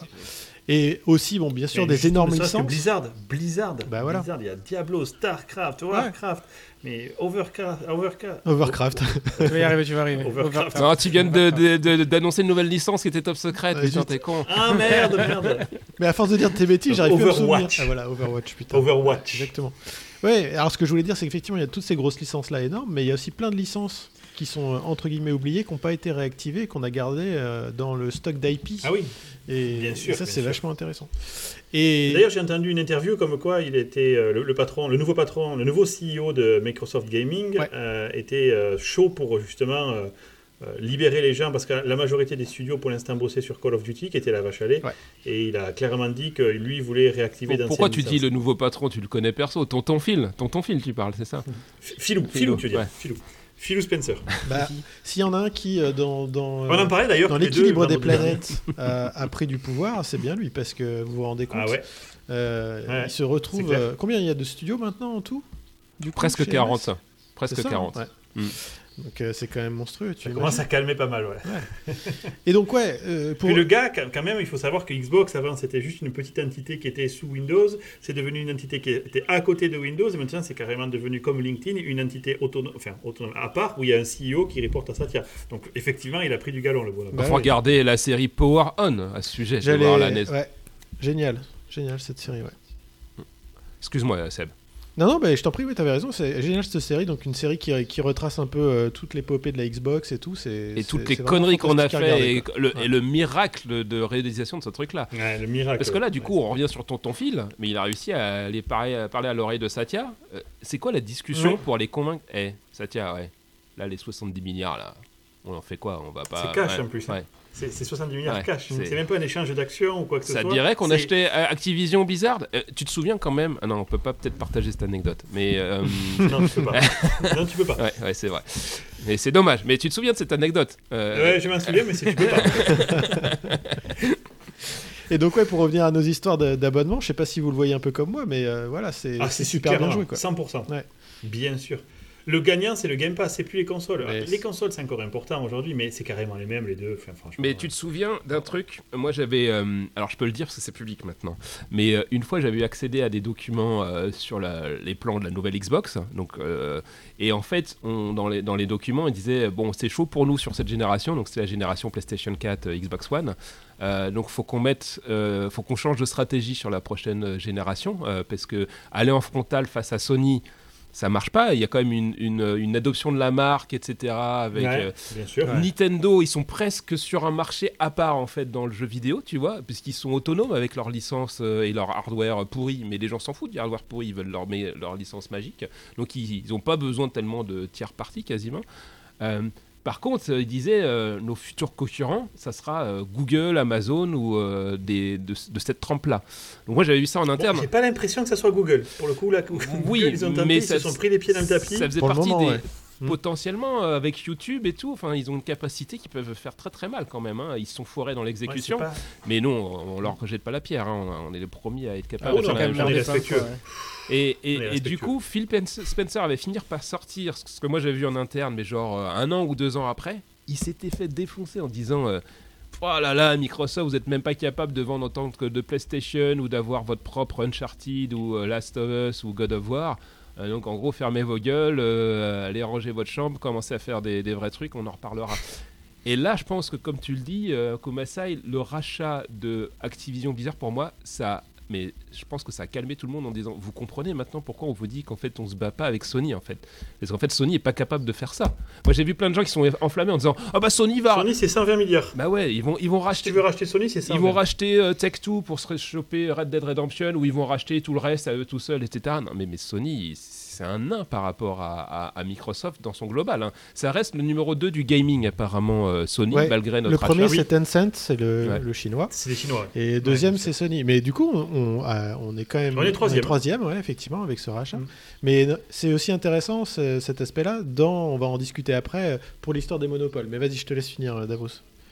Non, non, euh, c'est marrant que tu parles aussi des Chinois parce que je sais pas pourquoi on, on se concentre en ce moment sur une guerre frontale entre Sony et Microsoft et je pense que c'est bête d'avoir cette vision.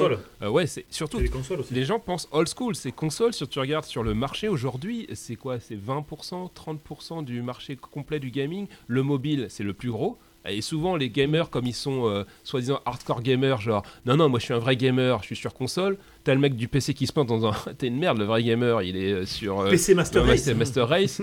Au final, on sent, les mecs ils s'en foutent qui font du business dans le jeu vidéo. Ils voient le mobile, on récupère King hein, avec euh, achat C'est ce que j'allais dire. C'est est c'est ça. Souvent, on parle d'Activision Blizzard, mais le, le super bon move, c'est King. Parce que si on regarde le positionnement de Microsoft sur le mobile, il est inexistant. Et donc, avec euh, King, on va justement euh, pouvoir attaquer cette partie-là. Et les Chinois, je sais pas pourquoi, ils sont, ils font jamais partie de la discussion parce que Tencent, mais c'est un monstre énorme ce truc-là. C'est euh, et les gens, Ouais, ils ont des parts dans vachement de trucs. Ils, changent- ils ont Epic, par exemple. Tencent, c'est Epic.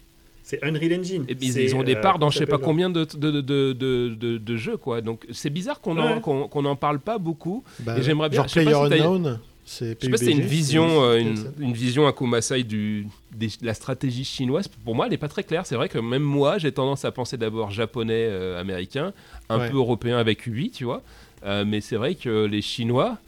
Puis dans le même temps, ils font, des, ils font des moves avec, euh, contre- un peu contre les jeux vidéo parce que vous avez vu qu'ils ont passé des lois pour interdire aux, aux jeunes de jouer euh, Oui, avec. au moins de euh, 18 ans, ouais, voilà. ça fait. ouais. Ouais. T'as pas le droit de dépasser une heure et demie par euh, jour et c'est certains jours de la semaine aussi parce que c'est genre le week-end et le jours, vendredi. quoi. fait. Donc euh, ouais, c'est. Mais c'est, je pense qu'il y a, y a parles- un gros delta Tu culturel aussi. Tu parlais du monopole, euh, Ouais, à parce- Kumasai, et peut-être en transition, juste un truc moi qui me fait mourir de Ouais. rire. Tu vas peut-être en parler avec Call of Duty où Sony était tout frité parce que au secours, au secours, peut-être que Microsoft ne va plus nous mettre Call of Duty. C'est marrant comme les exclusivités, c'est intéressant que quand c'est eux qui les Bah ouais, c'est clair. ça. Ça m'a rendu débile quoi, ça, cette bande de blaireaux là. Non, et puis les gens qui ont dénigré. Moi, j'ai vu des fans PlayStation. C'est c'est triste, hein, les fans quels qu'ils soient. hein. Je suis triste des fans Microsoft aussi. hein. Et le mec, il était. En feu parce qu'ils disaient ouais, en gros, bande d'enculés, Microsoft, vous trichez parce que vous utilisez votre argent déjà, sais, genre. euh, alors que Sony. Ouais, parce que Sony, ils ont racheté leur Ah studio ouais, c'était voilà. avec euh, des, Donc, des cailloux. Exactement. Donc Sony, non mais Sony, quand ils ont pris les studios, après, en fait, ils ont pris au début, ils les ont aidés à se développer, c'est pas pareil, tu vois. c'est- Ouais, bien sûr. Et, Ouais, euh, bien sûr. et puis à la fin, le mec il disait donc mec énervé, vous rachetez parce qu'en plus on venait de racheter quand même euh, Bethesda quoi, tu vois donc euh, donc les- Bethesda, Bethesda. donc derrière il y avait les euh, c'est quoi le jeu qui va sortir? Starfield, tu vois, qui, qui sera certainement exclusif. Donc là, les mecs ils commencent à être un peu vénères. Donc ils disent ouais finalement Starfield ça va pas être si génial que ça, j'ai regardé un screen ça va être pourri.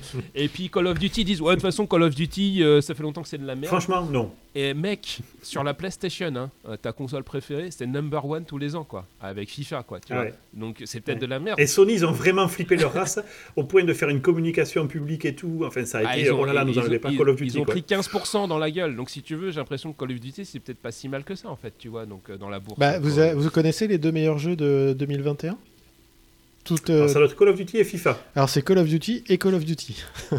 c'est la, non, sérieux? la version Ah ouais. de l'année dernière qui est top euh, numéro 1 et la version de, Ah, de cette année qui est, qui euh, qui est en deuxième. Mais là, tu vois, c'est c'est pas bien de faire des exclusivités. Non, vraiment, c'est pas bien. Mm. Euh, God of War que sur euh, PlayStation, ça c'est bien. C'est pas vraiment une exclusivité parce que voilà. Ouais, voilà, on a Mais, aidé les euh, studios. Ouais, c'est ça. Ouais, voilà, ça me rend débile. Ouais. Alors je reviens à cette histoire de monopole parce qu'il y avait un truc qui était intéressant. Euh, moi, je, je- il y, a- y a une, euh, faut savoir que ce deal, il n'est pas encore euh, closé. Vous savez, les gros deals comme ça, ça dure méga longtemps. Ouais, ça va être ouais. closé dans plus d'un an. Et il y a eu un truc intéressant parce que les gens, ils ont, il y a eu une petite méprise avec une communication de la FTC. Là. En fait, il y a la FTC, donc qui est la- l'autorité de, de Régulation. américaine, euh, pas des marchés, Ouais. mais de la concurrence. Attends, FTC, c'est. Ah oui, c'est la concurrence, Ouais. tu as raison. Euh, et c'est c'est trade and euh, un truc Fair comme ça, trade, je sais quelque chose, non Hmm. Ouais, je sais plus. Euh, attends, on va le chercher parce que ça m'énerve de pas retrouver. Ouais. Et puis ensuite, on passe pour des quiches auprès de notre audience. C'est la, ça, voilà, de- la Federal Trade Commission. Et donc, euh, effectivement, c'est eux qui vont euh, s'intéresser à toutes les problématiques de, de monopole et, de choses comme ça. Et en ce moment, en fait, effectivement, ils, a- ils sont en train d'analyser les situations de monopole pour les GAFAM.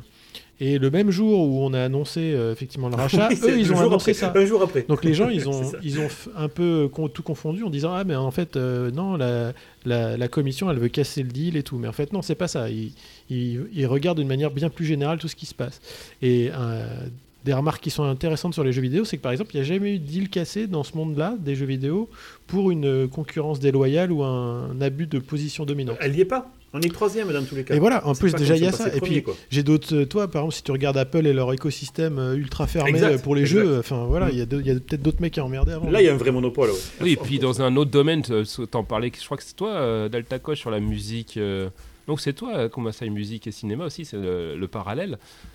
Il y a Ouais. Disney qui a racheté la, la quasi-totalité des gros trucs, quoi, tu Ouais, vois. bah, et ça, apparemment, c'est passé crème pour Disney, tu vois. Euh, je me rachète Star Wars pour 4 milliards, tiens, je vais me prendre un petit coup de Marvel, un petit coup de Fox, euh, ouais. voilà, bah voilà, qu'est-ce qui reste? Bah oui, il vous reste les merdes là un petit peu si vous voulez jouer euh, pour AB les autres. Productions. Il reste le cinéma français, mais c'est bon, je vais pas le prendre. Donc ouais, donc, euh, donc voilà un petit peu euh, pour, pour dégrossir ce, ce rachat. Effectivement, moi, Ouais, vraiment non, cet aspect euh, catalogue, euh, c'est vraiment ça qui va tout changer à mon avis. Et je suis très curieux de voir comment ça va se passer pour les, les acteurs un peu établis euh, qui sont en dématérialisé mais pas sur abonnement. Donc euh, il y a Steam par exemple. Je me demande comment ils vont réussir à, voilà, à prendre le virage quoi. Ça va être Oui, il y a un autre, aussi. Un autre aspect dont tu n'as pas parlé, euh, et je vais faire mon casse-couille euh, comme d'habitude, euh, avec le sujet du métaverse, tu vois, très buzzword. Oh putain, quel casse-burne. Mais franchement, non, mais si tu réfléchis, euh, si jamais Mais ça marche, si, ça marche vraiment cette connerie, euh, Non, mais il, c'est bon. il faut créer des, il faut créer des univers, tu vois. Et il faut de, il faut de la Ça, compétence. c'est vrai, c'est un bon point. Tu as Non raison. mais en fait, Ouais, et du coup le fait d'avoir plein de studios et ce savoir-faire, parce que dans le reportage Power On qui était vachement intéressant, à un moment donné, donc ils sont isolés du reste des bâtiments, ils galèrent et ils recrutent des creative artists, enfin des trucs qui n'existaient pas chez Microsoft. Et Bill Gates commence à visiter le building, Qui passe. il dit c'est- c'est quoi un creative artist Puis il a dû halluciner dans- en voyant la culture du monde du jeu vidéo qui était vraiment fortement différente de celle de Microsoft, tu vois. Et je trouve chez nous aujourd'hui, euh, c'est super, c'est super cloisonné. Tu vois, c'est super difficile d'avoir accès à ces gens. C'est que souvent, tu te dis putain, c'est vrai chez Microsoft, on a 343 industries, t'as les mecs d'Halo et tout. Même Ouais. nous, euh, David, tu te souviens au début de Babylone, on manquait d'assets. Je dis bah, peut-être qu'on pourra aller toquer à la porte des studios, naïvement, hein, ça c'était très con comme idée euh, finalement, d'aller toquer à la porte des studios, de dire de. euh, de- de- salut, euh, vous auriez pas des assets à nous filer pour nous aider à faire des scènes et tout, puisque vous savez faire des assets, enfin vous savez faire euh, Gears of War, vous pouvez faire hein, une petite scène pour nous, pour Des assets- des ouais, tu assets- vois. des assets Gratos, de pâtes, gratos. des, des assets de riz. voilà, on peut faire plein de trucs de- Voilà. pour manger. Joli, joli. Ça sera vraiment l'épisode spécial blague de, de merde, hein, je pense. euh. Blague de papa, quoi. et, euh, et ça, l'air de rien, dans l'annonce, Satya en a parlé quand même. Tu vois, Euh, il a dit, il a, il a lâché le mot métaverse Euh, parce que dans le monde du gaming, s'il y en a, s'il y bien un endroit où le concept de métaverse peut fonctionner, parce qu'on on, l'a vu avec Fortnite, avec les concerts qui sont organisés à l'intérieur, etc. euh, c'est vrai. c'est vraiment les gens sont vraiment prêts à aller sans forcément mettre un casque de VR ouais. hein, euh, c'est Mm. d'aller dedans et donc je pense que ça Peut-être pas nous, mais les ouais, jeunes. pas ou nous, ouais, ça c'est clair. que. Moi, je Non, préfère pas vous. euh, Peut-être pas moi. Ouais, me pas vous, parce que vous êtes vieux dans votre perdre un tête. bras, mais euh, je vais pas là-dedans. Et le mec, il a quand même une capuche Unity derrière. Il est, C'est tout vieux dans sa tête. Et dans ses cheveux aussi. Il n'y a plus de cheveux. Ok, ouais, c'est très bien. En tout cas, on va suivre ça avec impatience. Je cache pas que si la- l'acquisition se fait avec l'équipe Babylone, on va aller les, les voir pour voir si on peut pas bosser avec eux. Quoi. Parce que Blizzard, ça reste quand même cher à mon cœur. Malgré tous les problèmes récents. Merci à tous. Euh, on va passer à nos recommandations pour conclure cet épisode.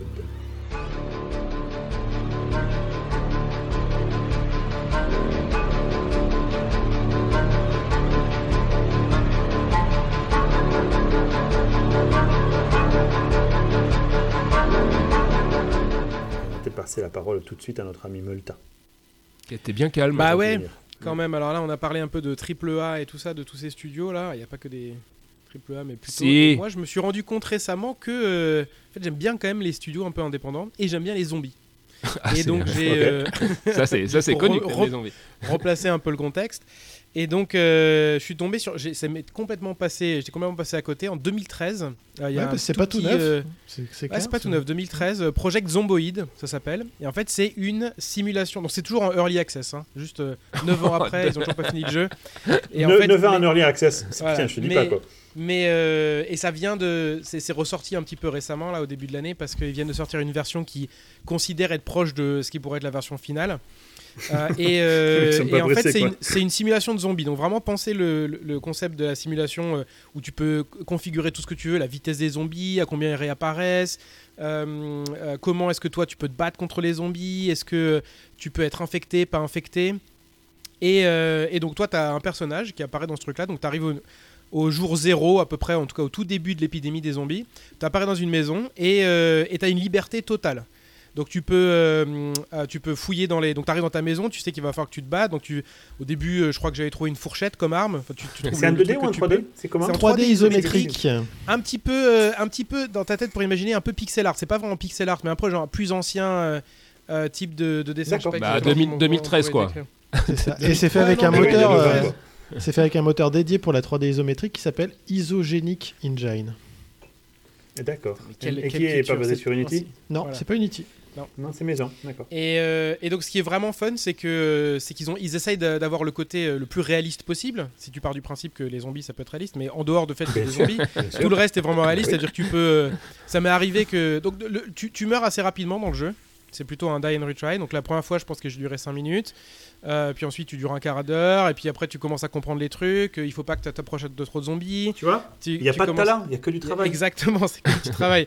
Et donc, euh, une journée dans le jeu, ça dure à peu près 40-45 minutes. Quand tu dors, ça accélère, euh, ça accélère une partie de la, une partie Donc de la gravité n'est pas la même, voilà. c'est ça du coup. La gravité est la même, si. Mais euh, non, puisque mais tu dis qu'une la- journée passe 45 minutes. Bah non, parce que la Terre est plate. Dans... Donc Ah, la gravité, ça s'applique pas pareil. Et ils sont très très loin d'un trou noir. Voilà. Et donc, euh, donc du coup, au début, bah, tu crèves assez rapidement, puis après, tu comprends deux trois trucs. Il faut, il faut, et donc il y a tout, il faut que tu fasses tout comme euh, en vrai, il faut que tu manges, il faut que tu boives. Si tu te blesses, il faut que tu te mettes un bandage. Quand il est sale, il faut que tu le remplaces. Ah, c'est un Euh, truc, une simulation de vie alors, c'est ça Chiant quoi. Ouais, c'est une simulation de vie, mais avec des zombies. Et t'as des trucs, par exemple, t'as des, toutes les émotions qui peuvent arriver. Tu peux te faire chier. Faut faire tu ta déclaration bah, d'impôt. Il faut que tu trouves des. Il faut Tous les trucs qui t'emmerdent dans la vie, tu ça, les fais Dans fais la- dans le jeu. quoi. Dans la simulation de zombie, il n'y a pas d'impôt. mais, euh, mais voilà, si tu te fais. Si ton, Avec si une iframe projetée en 3D, t'as le vrai site des infos et tout. Ton perso il te fait chier, faut que tu trouves des livres. Au début, t'as l'électricité encore, donc tu peux regarder la télé. Parfois tu capes, parfois tu capes pas. Et en fait, ça- donc t'arrives à énorme, survivre. T'arrives à survivre. Il euh, vient de me ruiner ton truc là. Je suis Ah non, mais franchement, je te promets, je te promets que c'est vraiment assez, c'est assez marrant. Et au bout d'un moment, euh, donc à force d'apprendre, j'ai réussi à survivre genre 6-7 jours dans le jeu. Ah, c'est pas mal quand même. Euh, et puis après, euh, je suis mort parce qu'en fait, ce qui se passe, c'est qu'au bout d'un moment, ça évolue. C'est-à-dire un bout d'un moment, t'as plus d'électricité. Tu vois, ça marche pas à vie non plus. Euh. Et, euh, et donc, il a fallu que j'ai réussi à trouver un générateur. Euh, mais le problème, c'est qu'après, en cherchant de l'essence, j'ai pris un raccourci. Je suis tombé au, au milieu de plein de zombies. Je me suis pété une jambe. J'arrivais plus à avancer. Je suis mort. Donc là, tu Ah, mais recommences, non, mais c'est tu recommences à zéro. Et au bout d'un moment, un truc assez drôle, c'est que. Et tu gardes autre- rien entre deux parties? Non, tu gardes rien. Ah, tu peux garder Voilà. l'univers là où il est et, et avoir un personnage qui réapparaît au même moment. Ah, mais du coup, tu as tous les inconvénients de le moment où tu es. C'est-à-dire que tu arrives dans le jeu, tu pas d'électricité, tu pas ces trucs-là. Donc tu recommences Ouais, à bien zéro. sûr. Et, euh, et en fait, le truc, c'est qu'un autre perso où je commence à faire le truc, etc., je me fais. euh, euh, je, blesse, je guéris pas bien, donc je commence à avoir de la fièvre. Là, j'ai trop chaud. Et en fait, quand t'as trop chaud, ton perso, il peut avoir encore plus de fièvre, plein de problèmes. Et du coup, je, je fous complètement à poil, juste en slip. Et je continue à. pour essayer de Mais le dans, la de ça. vraie vie aussi, où je comprends. Tu parles de toi Ah non, même non, euh, dans le tu- jeu bah, tu peux si tu veux t'appliquer, mais là je, je Ah, parle tu peux, vraiment euh, du perso. Et là mec je qui vais, fait vraiment du roleplay, quoi, tu vois. je vais dans une maison et je rentre par une fenêtre qui a été pétée. Et je rentre, puis je commence à voir du sang par terre quand je marche et tout. Et en fait, comme j'étais pieds nus, la première fois que j'avais pas de chaussures, j'ai marché sur le verre qui était dans le qui Mais était c'est par quand même terre. super réaliste. hein, là. Putain, c'est Ah, c'est vraiment super réaliste. Et donc, du coup, pour l'enlever, tu peux. Donc, je me suis dit, allez, je vais l'enlever. Je l'enlève à la main. Et euh, Tu t'es blessé et la tu Et main. peux donc, tu vois ton pied dans ces cas-là? Non, tu vois pas ton pied, mais en gros, tu, le, tu vois le perso, il fait des trucs. Tu dis juste enlever le verre euh, avec l'option bah, à la main, j'ai rien d'autre. Ah oui, d'accord, d'accord. Et quand je fais ça, précis, ça, euh, ça, ça infecte le truc et je suis mort au bout d'un moment parce que j'étais infecté. Comme une Alors que normalement, comme tu une peux trouver, merde. tu peux trouver dans des, puis je terminerai sur ça, mais tu peux trouver dans des, euh, dans des salles de bain des pinces à épiler et tu peux, si t'enlèves le, le verre avec une pince à épiler, Ah t'as ouais, moins de chances de t'infecter. T'as plein de trucs comme ça et si tu continues, t'arrives à survivre plus que 7 jours. Là, tu peux te lancer dans euh, crafter des trucs, tu peux te faire une base, la protéger en mettant de fermant les portes avec des, euh, des trucs en bois. T'as des gens qui, ils- la stratégie la, la plus commune, c'est de se mettre à l'étage du haut d'un gros bâtiment et de complètement condamner l'étage du bas et de monter et descendre avec une en attachant des tissus ensemble pour se faire un- une corde pour monter et descendre quoi par la fenêtre. Comme ça, les zombies ils peuvent pas monter.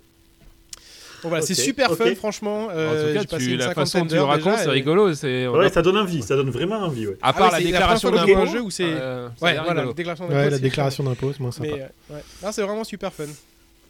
Ok, euh, très bien. Davrous, puisque tu as la parole, garde-la. Alors moi ça va être rapide. Euh, les- la marque des enceintes qui est dans mon nouveau home cinéma c'est Melodia, donc il les fabrique lui-même. Euh, et donc euh, bah, j'ai mis le lien vers sa page Facebook. En fait le mec il a pas envie du tout de se faire de thunes. Euh, c'est un... bon, je veux pas dire que c'est dommage puisqu'en fait euh, il me dit moi je suis content avec l'argent que je me génère aujourd'hui. Euh, Il y a des mecs qui ont acheté des enceintes. Je sais pas si vous connaissez euh, Focal, donc ancien JM Lab. Les enceintes les plus chères de Focal s'appellent les Grandes Utopia. Elles coûtent 170 000 euros la paire. Bien sûr. et, Bien sûr. et lui, Mm. il a fait des en... C'est deux voitures, la paire. Ouais, ouais, mais pourquoi pas.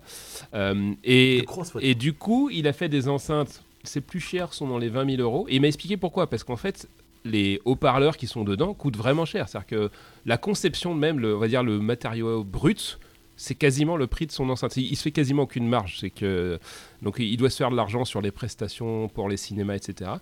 Mais en fait, vous avez alors les enceintes sont peut-être moins design que ce que vous aurez chez du Focal où ils vont peut-être plutôt travailler la présentation.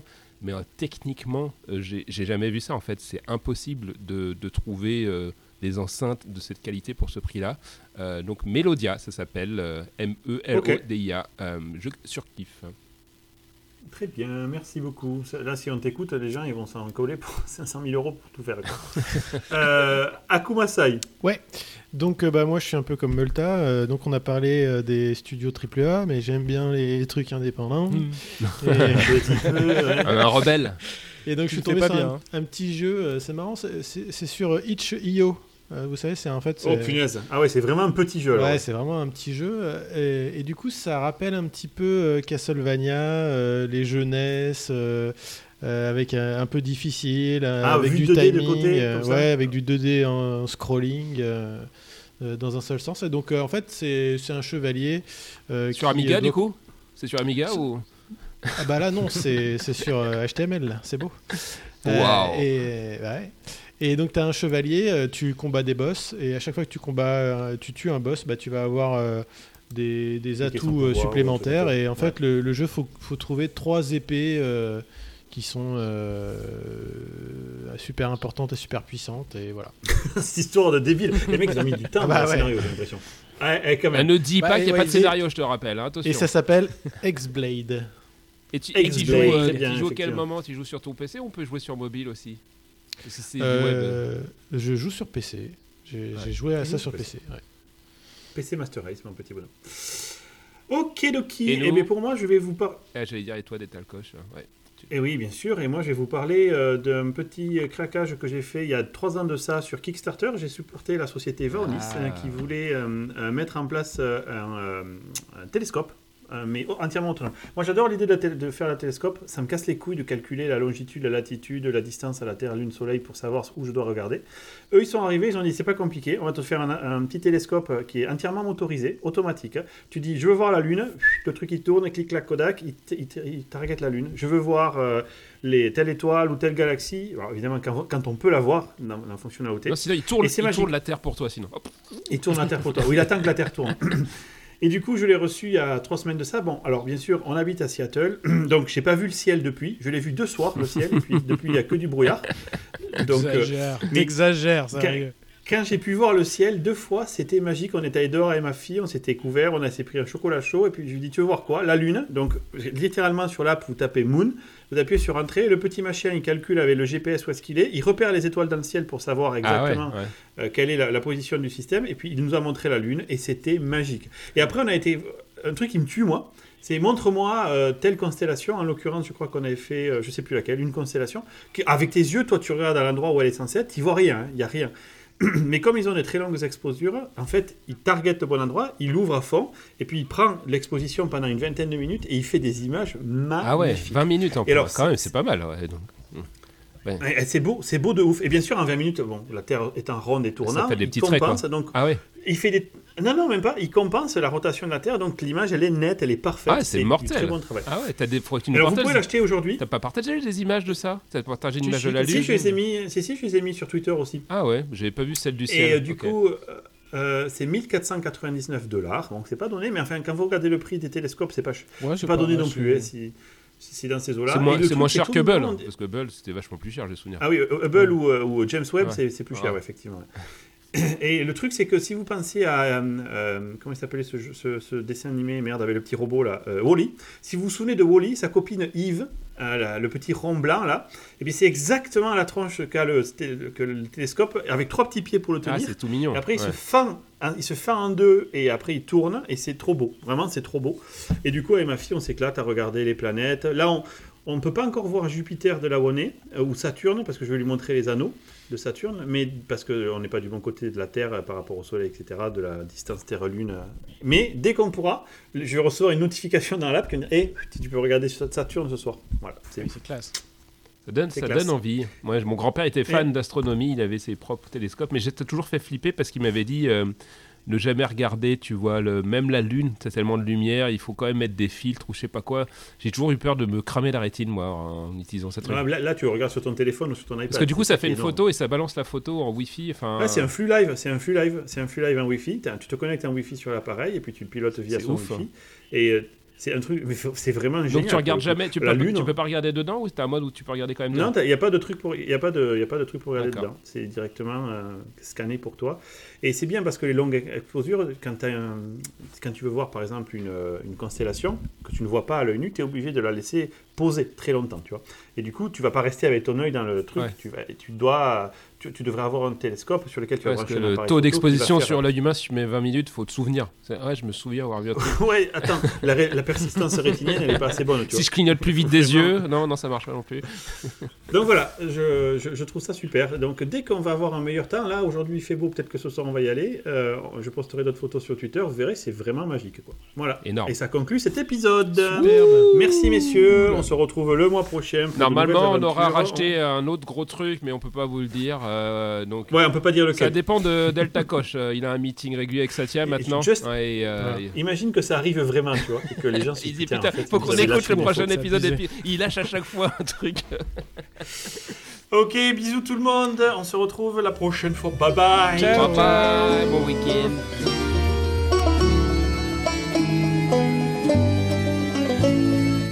Bon les kikis, on y va?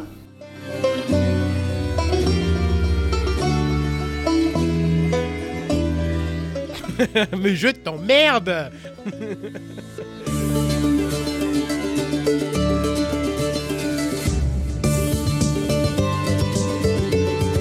Ouais, moi j'ai clapé légèrement avant, hein, parce que je pensais qu'on clapait à 1. Je savais pas qu'on clapait à clap.